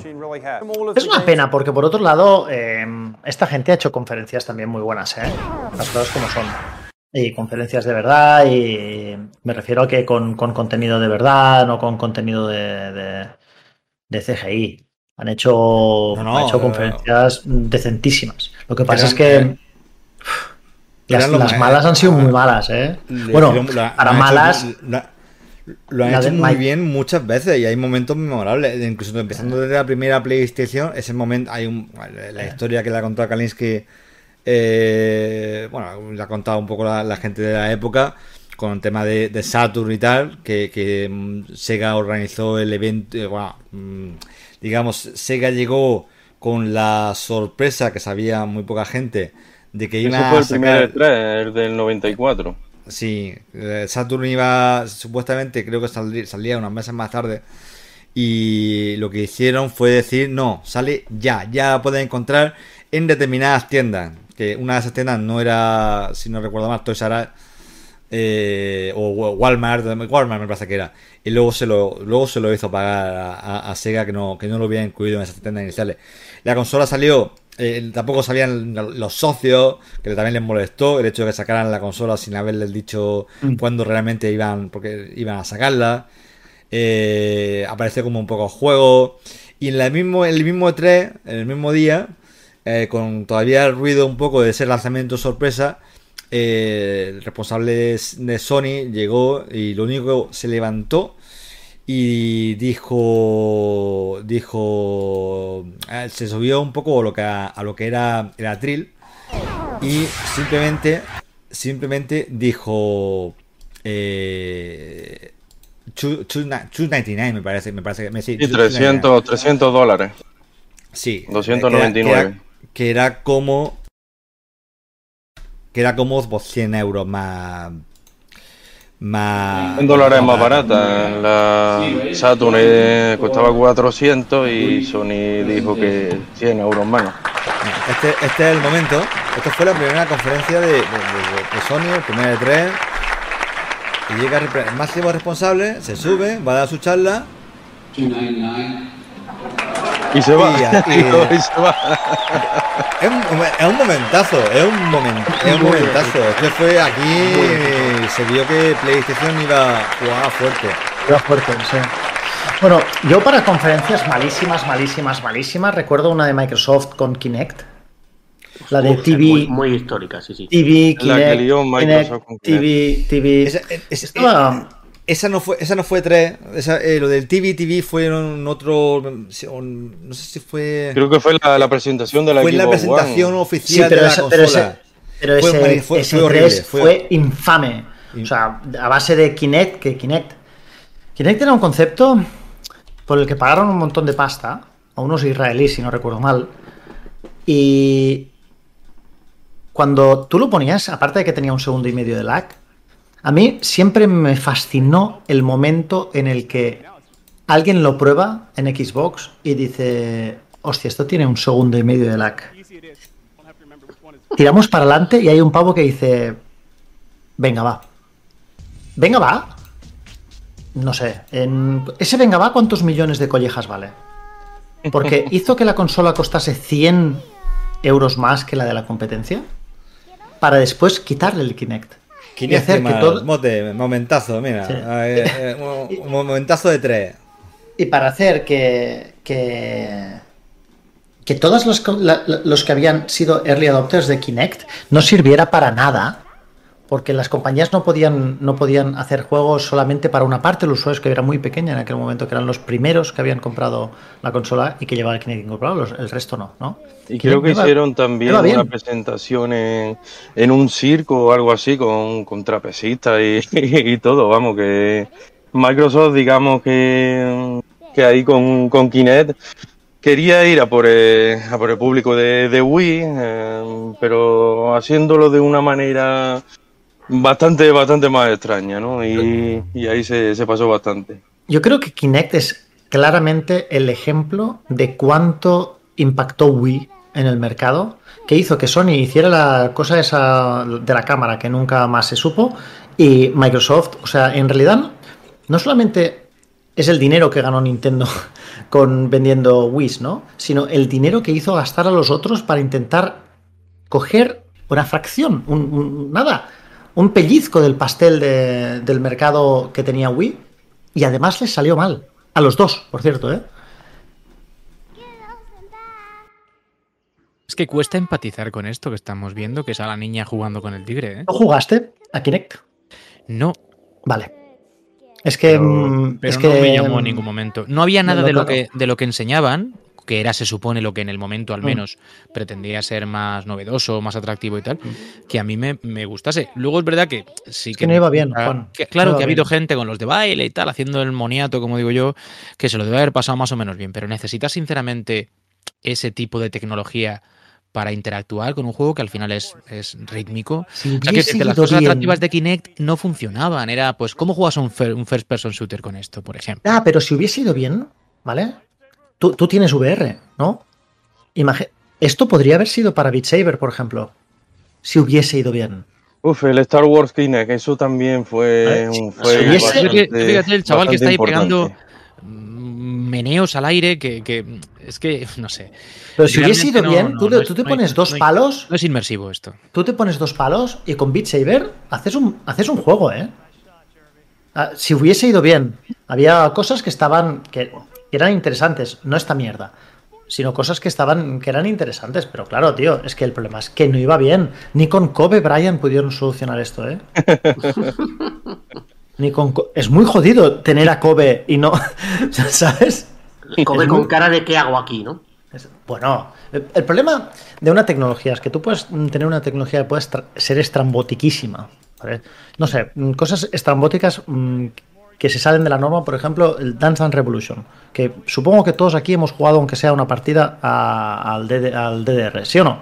Eh, todos hemos jugado, incluso tú, Relaño, Juan, todos habéis jugado al DDR, ¿no? Sí, sí, sí. Vale. Juan, ¿tú también? ¿O... No. ¿No? Joder, no, pero ¿sabes la máquina que es? Ah, la máquina sí. Al pensar que decías luego los juegos caseros. No, no, la máquina sí. Vale. una vez. Eso, Es- para que- vale, pero, pero es muy, es muy estrambótico. Vale, es muy raro, es muy tal, pero eso funcionaba. Sí, sí, sí. Eso, eso funcionaba. Entonces tú dices, Y de bueno, hecho no, hoy día sigue teniendo su, su público. eh, dices, no entro dentro de, no entro dentro de esto. A lo mejor no es lo mío, pero por lo menos la tecnología funciona, igual que el Guitar Hero o esas, o esas cosas que a lo mejor tú no te ves tocando una guitarra de juguete, pero el sistema funciona. Funciona. El problema de este sistema es que no iba bien. No iba bien. Y el Wiimote iba regular. Iba regulinchi. Pero hacía. Su uso tenía. Tenías, podías salir del paso. Después sacaron el, el- ¿cómo se llama? El Wiimote Plus o alguna cosa así, o el, no sé, el, le, le llamaron, que en realidad era, perdón, el- corregir fallos. el nombre correcto era, este era el Wiimote que deberíamos haber sacado, pero preferimos cobraros 50 pavos más por esto. El Wiimote, eh, básicamente, el primero, lo único que hacía era, digamos, eh, te captaba la, la sacudida del mando, pero ya está, vamos, que los movimientos que, que pudiera hacer ya más intentando enfocar en, en base al juego, como Después había un cacharro, o- pero había un cacharro que tú le ponías debajo que después solucionaba bastante de los problemas que tenía. Había otro cacharro que, ¿sabes? O sea, podías Wii hacer Motion cositas. Plus, ¿no? Wii Motion Sí, Plus. eso es, gracias. El Wii Motion Plus, eso arreglaba, incluso tú apuntabas a la pantalla y de repente ya no se movía el, el, el, cursor.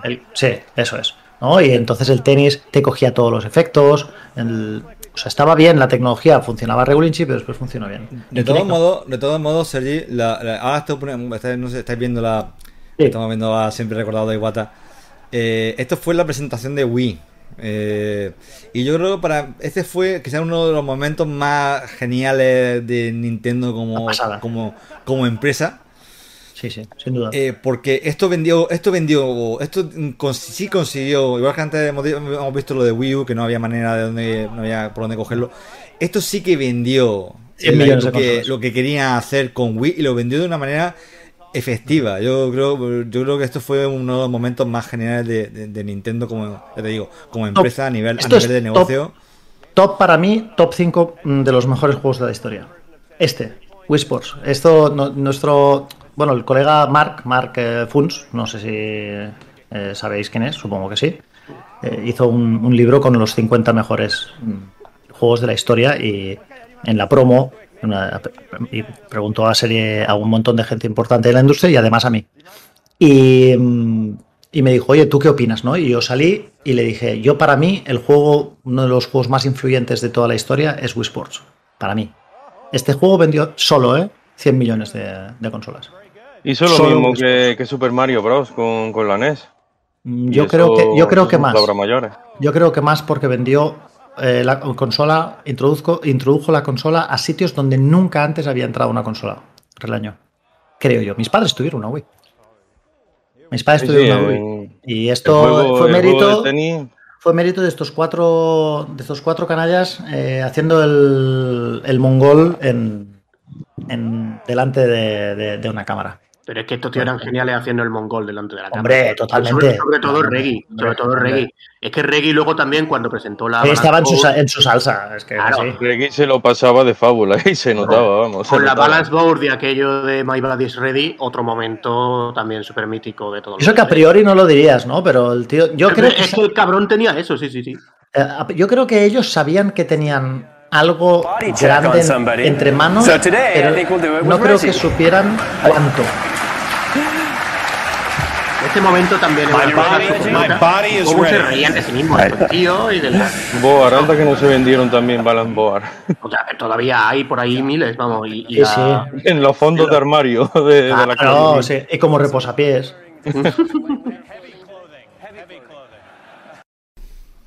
Es que vamos, compáralo con las conferencias de ahora, es que era otro rollo totalmente. Pero es que esto, es- esto, esto, es una, esto es una maravilla, esto que estáis viendo. Eh, Es que es una maravilla, es una maravilla. Uno de los mejores de tres de la historia para mí. Cambio de otro, para- cambio de otro momento otro momento mítico que, que yo recuerdo de, de la E3 eh, creo que fue en el de 2008 con la con aquella sorpresa que Peter Moore que era que fue el encargado por entonces de, de la división de, de Xbox eh, que salió a- al estrado eh, se, leva- se arremangó la, la camisa y mostró un tatuaje de, de Grand Theft Auto 4. que aquello Lo he, dicho yo, al fue... pri- lo he dicho yo al principio antes de que te cayeras. Ah, sí, Es entonces... que sí, no sé si, no sé si, si lo ha puesto, si lo ha puesto antes Fran, No, pero lo pongo, lo pongo ahora. pero es un, es un buen. Con sí, con los buen- antecedentes que, que hubo por parte de, de Sony, digamos, los tiempos de PlayStation 2, que tenía la saca Grand Theft Auto como, como una de, de sus puntas de, de lanza, con, con esas exclusivas temporales, y ahí salió eh, el amigo Peter Moore para, para decir con aquel tatuaje que... que las Termur es mayorista, pero no limpia pescado, ¿no? no, Qué malo, Juan. que las exclusivas se, se, habían, se habían pasado. Primero mostró eh, el tatuaje de, de Halo 2 y luego ya... Creo que, que es cuando ya, ya sale de, el de Grand Theft Auto. Este por lo menos yo creo que le hizo algún bien a la marca Xbox. Y creo que Phil Spencer también le ha hecho cierto bien a la marca Xbox. Hubo otro, sin embargo, que no le hizo mucho bien a la marca Xbox. Yo ahí lo dejo. No sé si, si sabéis de quién estoy hablando, pues ya está. ¿Tú quién crees que estoy hablando? ¿Tú quién crees Forcada que estoy hablando? El de TV, TV, TV, Kinect, Kinect, Kinect. ¿Quién fue? No se me viene a la cabeza, tío. ¿En serio? Díselo tú, Fran. Venga, va, empieza por D. Gentlemen, introducing Xbox One. TV Te refieres a esto, ¿no? TV, TV and movies, TV. Xbox, watch TV, TV, TV, Watch TV, TV, TV, TV. Y, y el hecho de el compartir, TV, el, el no poder compartir TV, juegos TV, que hizo fue TV, carne de TV, meme, que TV después llegó PlayStation y de... TV, TV, TV, El, el, el spot TV, ese que hicieron, TV. ¿no? Improvisado. Anybody? Sí, Y la conexión online permanente también. TV, TV. Tiene- Xbox, tienen- go home. Bueno, fue Don Matrix, TV, TV, ¿vale? TV. Don Matrix fue uno, el que echó dos años atrás la marca television, Xbox. Él solito, y después tuvo que venir este señor a intentar arreglarlo, yo creo. Se quitaron Kinect de- del pack para poder equiparar el, play- el precio con, con PlayStation 4. eh, no había manera de, de vender consolas, claro. eh, con 100 dólares menos se, se notan, hay mucha diferencia. Mira, mira, Tommy, ¿cómo te- La verdad es que Dan, Dan Madrid ha- se ha quedado con una imagen muy. muy. perjudicada. Muy perjudicada, sí, yo creo que sí. No sé si, si, me- si merecida, de otras cosas siempre se, se, se exageran mucho, se crean muchos villanos y héroes a base de percepciones, pero la verdad es que la imagen no, no fue la no fue la mejor. ¿no? Esto, ya os digo que esto fue la presentación del, del, e- de- del equipo One en, en Redmond, pero, pero sí fue un momento. De hecho, esto se remató en el E3 siguiente.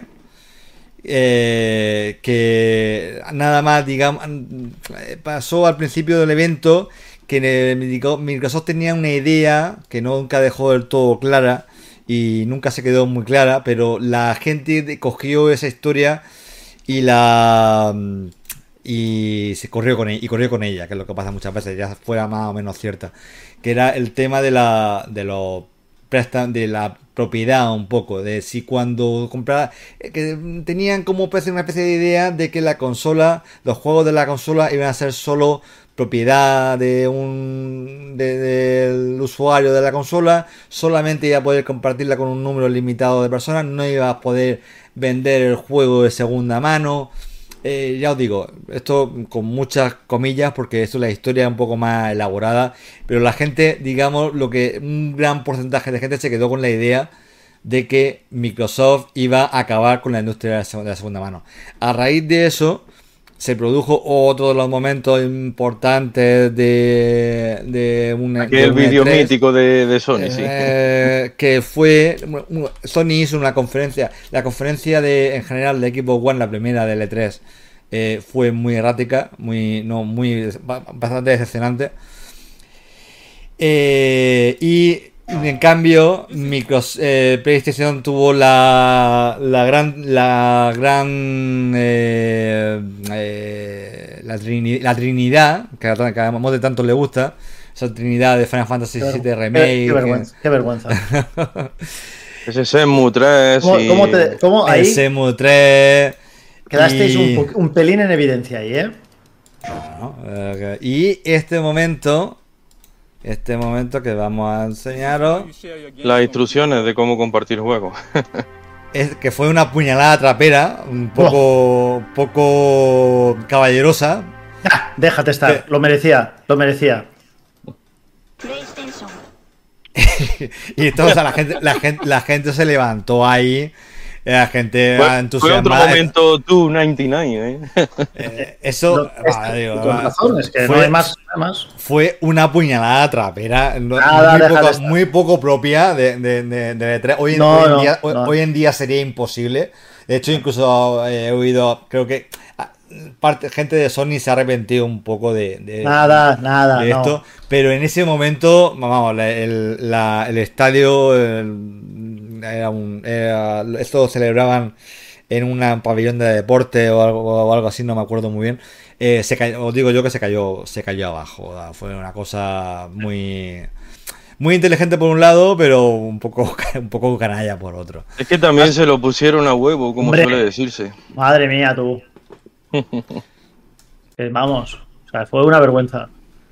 Yo, ya te digo, yo, yo no, yo dije, esto es, esto es así, no, no. Esta forma de, de, de, de- ser, yo que había sido un, un, un tío que había sido realmente un cierto, eh, creo que eh, Xbox 360, y lo dije muchas veces porque, porque es, la, es tal como lo siento, creo que había sido una de las mejores consolas que se han hecho y uno de los mejores momentos para la industria en el sentido que venía muy bien que existiese una consola como Xbox 360. Eh, después van y hacen y hacen esto, tío. O sea, lo siento mucho, pero O- ojo, Mote, voy a, voy a- voy a poner, voy a subir el volumen y voy a poner la, la reacción porque es que mere- merece, merece la pena. most without imposing restrictions or devaluing their PS4 purchases. For instance, PlayStation 4 won't impose any new restrictions on the use of PS4 gamers. Ojo, era decir que PS4 eh, es compatible con juegos usados y, y la gente, y la gente se re- reventando a aplaudir, ¿eh? Hay un punto de odio hacia el rival, ¿eh? Hay mucho. Entiendo que- bueno, de acuerdo, pero es que con razón, eh, Juan. Aplaudiendo una cosa obvia. No, no, sí, para mí es una estrategia de marketing maravillosa, pero me refiero a la reacción, las reacciones de gente que está entregada a la conferencia y, y bueno, porque es una crítica al rival velada o no muy velada y ya está, no people tiene más. embrace today with PlayStation 3 Es como decir, no sé, la con- nuestra consola permite jugar a juegos. Pues es que ya sabemos que es para eso, ¿no? Pues es un poco lo mismo. Aquí se trata de. Sí, pero que No lo somos dice porque Había una amenaza Claro. real, había, había, era creíble. Era, Sí, era creíble, era una amenaza, era una amenaza creíble la por parte- idea por parte de las una empresas de la, de, la, de la industria, Frank. Quiero decirte, seguro que las demás no se habrían subido a ese barco. Era una- un Bueno, movimiento pero, muy arriesgado. pero, Microsoft. fija- pero fíjate cómo pasó con el Game Pass. También era una propuesta muy arriesgada y. No, no es comparable, al contrario. Sí. Yo creo que Game Pass es un, es un, es una revolución eh, que en mi opinión tiene poco de negativo, mm, eh, visto lo visto, pero inicialmente nos sorprendía, pero no terminamos de entenderlo y al final se ha instalado. Y lo otro era capar un gran sector de cómo se disfruta este, este mundillo, o sea, un- una gran porción de cómo se disfruta el mundillo. Mucha gente que no puede comprar si no es de segunda mano, es que es De, directo todas- de toda- de todas maneras, mirándola, mirando el ascenso de lo digital y al ritmo que va, lo mismo acabamos en este escenario, pero bueno, por, por un poco por las buenas y de, y de mutuo propio. A- Sí. este- este- Sí, ya tenemos extinguido voluntariamente. ¿sabes? Sí, sí, totalmente. Esa es otra historia, pero es así. Bueno, eh, son las. Son, llevamos una hora y diez minutos de, de- Mm. de programa. Sí, yo estaba mirando el reloj, precisamente, y estaba pensando en que una forma de mm, encarar ya esto, ¿no? Y, y, pues eso, poniéndole un cierre al, programa, que, que al final ha ido de anécdota en anécdota, y en medio hemos analizado bastante de lo que para nosotros es la feria, de lo que constituía el atractivo de la feria, cómo la disfrutábamos también, cómo la consumíamos. Igual podría ser eh, ser un poco adivinos o si queréis jugar a lo que nos gustaría que, que fuese, ¿no? Teniendo en cuenta cuál es la realidad actual de la, de la feria. Es decir, es, es muy fácil decir, nos gustaría que fuese como la que hemos visto hace un minuto, en la que pasó tal cosa. Bueno, es difícil que eso sea así. Pero a lo mejor sí que hay elementos de aquellas ferias que se han perdido un poco. Decía Fran, es difícil que se diese algo como lo que pasó con Sony haciendo ese spot en el que le daban un juego uno al otro y ya está, ¿no? Pues es difícil, pero no sé si hay cosas de las que hemos visto que os gustarían se volviesen a, a, a repetir. Hablo a nivel de estructura o de nivel de, de, de cómo encararla desde las compañías. No hacer simplemente un vídeo que está grabado desde hace, pues en el mejor de los casos, días, ¿no? Incluso puede que algo más.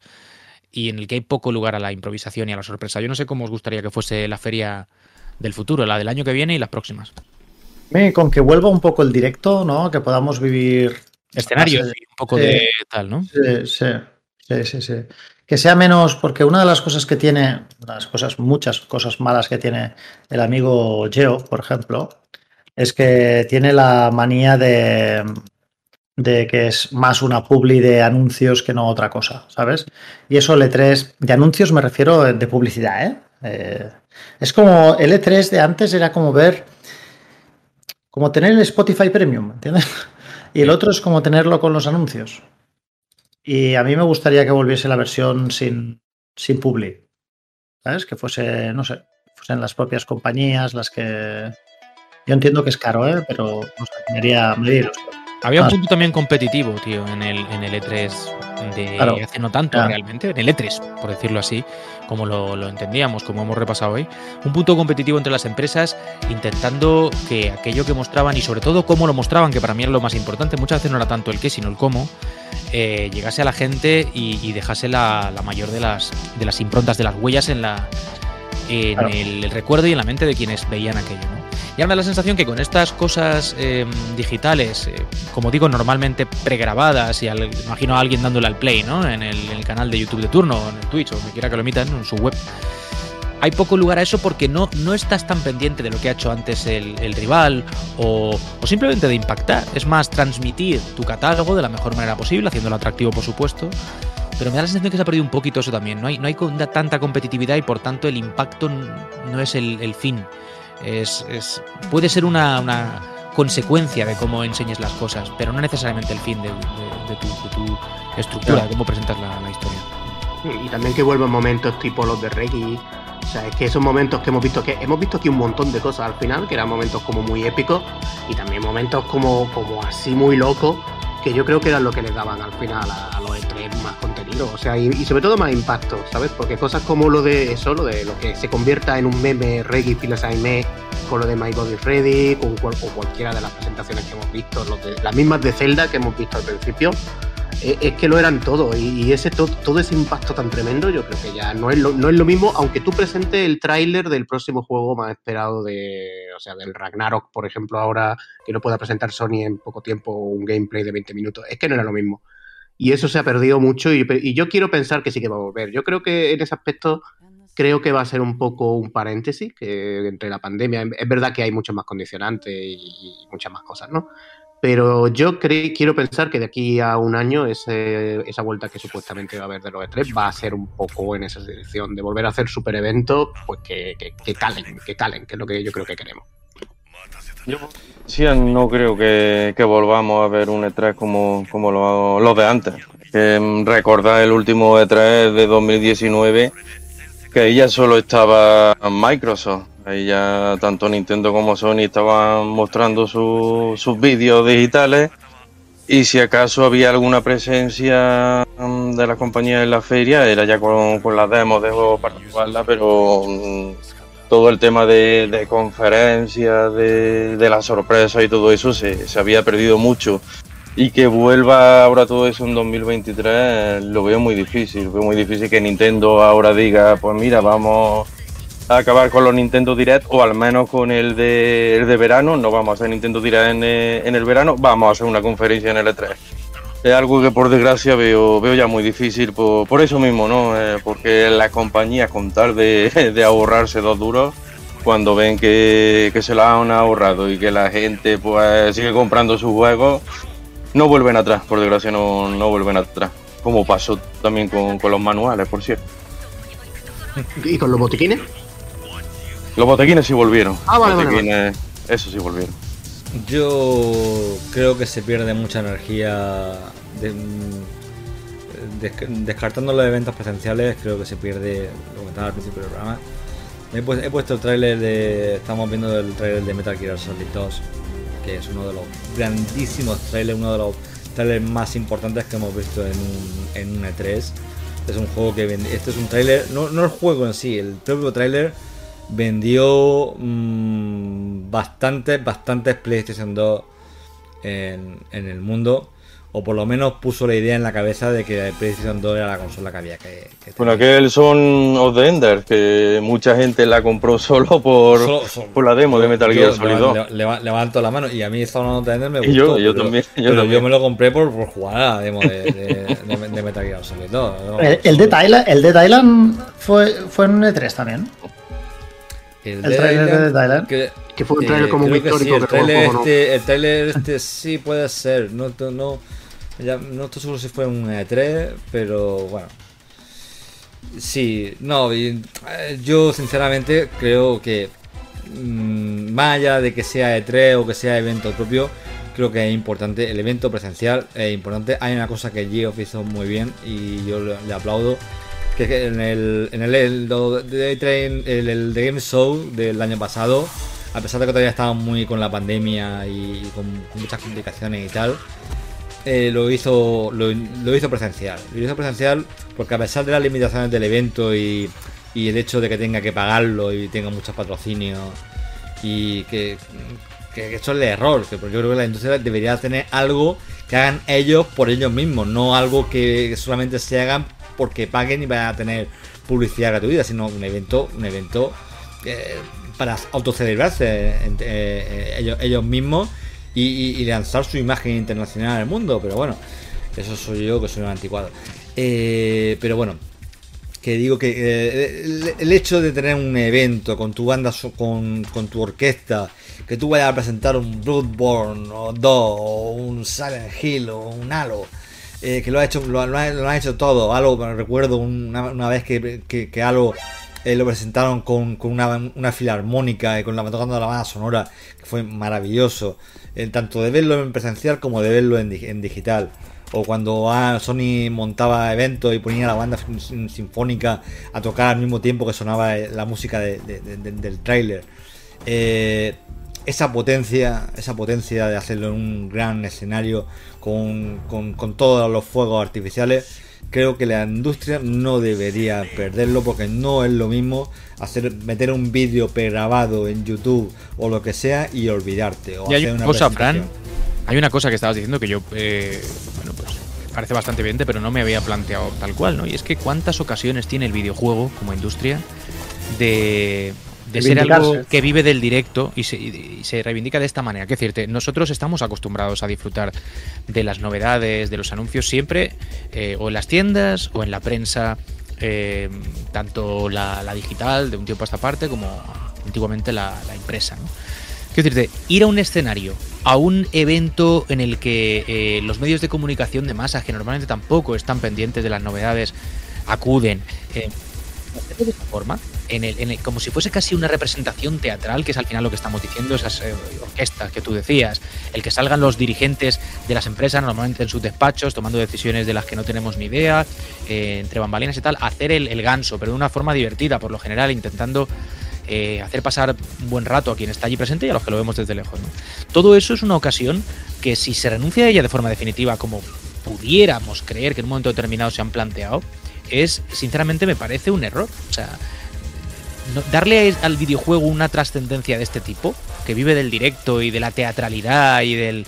¿Sabes lo que digo? O sea, no, no es habitual. la industria no Juan. funciona así. Eh, total- no es- totalmente. no es, no es la, la, la, la- la forma orgánica de funcionar de la industria. Y salirse de ese guion, como han hecho año tras año durante muchos años, era una forma de acercarse a la gente distinta. Eh, renunciar a eso porque no llegue a nivel de, de- de, como decíamos al principio, de retorno y de la inversión que pueda suponer, que sí será mucha, pero entiendo que tampoco para una empresa como esta debe ser una locura. Es decir, hay montajes de musicales que los hacen semana tras semana muchas veces y son igual o más caros ponerlos en escena. Ya. O sea, no podemos decir que no es que hacer el E3 es muy caro. Vamos a ver. Eh, hay ferias de todo tipo, de las legumbres, de, los bonsáis, en miles de ciudades del mundo y salen adelante con, con- con solvencia y salen rentables. Es decir, no, no me creo que no sean rentables. Yo creo que tiene que ver más con una eh, tendencia que puede ser, eh, podamos responsabilizar a los dirigentes temporales, porque al final ninguno se queda ahí para siempre, ¿no? De las diferentes empresas, de pensar que, bueno, esto es pasado, esto ya no tal, esto vamos a probar otras vías. A mí, sinceramente, parece un error, y no solamente por la nostalgia que hoy hemos puesto sobre la mesa, es que creo que es una oportunidad de hacer algo diferente. Renunciar a ello es un, no sé, parece de verdad un, un paso atrás, directamente un, un ¿cómo decirte? Un, un error grande, sin más. Es decir, no hay mucho más que, que, que Eh. esto. Me parece una cagada, Es en así, pocas palabras. es así. Te, te, te- además te subió la música épica de Metal Gear para que. Para que eh, Sí, sí, para Ha que- quedado muy bien. Qué grande Metal Gear. Qué grande tu- Kojima. tu- tu- Qué grande Harry Gregson Williams. Total, totalmente, Juan. Sí, no, no tengo nada que añadir porque creo que lo has rematado tú. En fin, señores, pues si os parece, mira, con esa música maravillosa y con. Al final lo que yo he dicho no deja de ser una forma de poner en palabras las ganas que nos unen a todos de que esto vuelva a ser un poco lo que era. Que yo creo que de alguna forma lo volverá a ser. Tengo esa esperanza, si no a nivel de, de eh, improvisación, que también se agradece en ocasiones y al menos de espectáculo. Vamos a ir cerrando este programa que se realiza, se publica, se graba en fechas tradicionalmente asociadas a la feria y por eso lo hacemos, aunque este año pues la cosa sea circunstancialmente, esperemos, diferente, aunque va a haber eh, horas programadas para un fin de semana que se antoja largo, con los máximos representantes de la industria pues contando lo que nos quieran contar de su futuro cercano. eh, Incluyendo a Fran y a Salva. E incluy- incluyendo, por supuesto, a los eh, vetustos miembros de la de PlayStation que estarán por ahí. Y, y alguna pantalla por ahí rotada CRT que habrá, que el otro día la puso con el Galata Joder, 82. sí, Bueno, también lo, también lo vi y me callo, eh, y me callo, tío. Es que no, tío, es que se me comen los demonios por dentro, tú. Pues con eso, si os parece, le ponemos punto final al programa de esta semana. Ya, ya huele a verano. ¿eh? El, el Winter is coming, pero al revés. ¿eh? Winter is living. En- Summer, Summer is coming. Summer is coming, la ración de Mary Station. Hombre, dímelo a mí que hemos estado hoy a 42 grados, nada Eh, menos. Y, y más te Nosotros mere- verano. y más te mereces. La vuestra temperatura de mercurio directamente. Lo- lo- no, del, no del elemento químico, no, no, del planeta. Vamos a ir, como digo, poniéndole punto final a, a este programa y eh, dentro de no mucho, mucho, mucho, también habrá que hacerlo con la temporada, así que estad atentos porque los últimos compases de, de este año, que ha sido yo creo que muy divertido, muy entretenido, van a estar seguro a la, a la altura de lo que os merecéis. Chicos, un abrazo grande y dentro de. ¿qué? un par de semanitas nos reencontramos si os parece. Muy bien.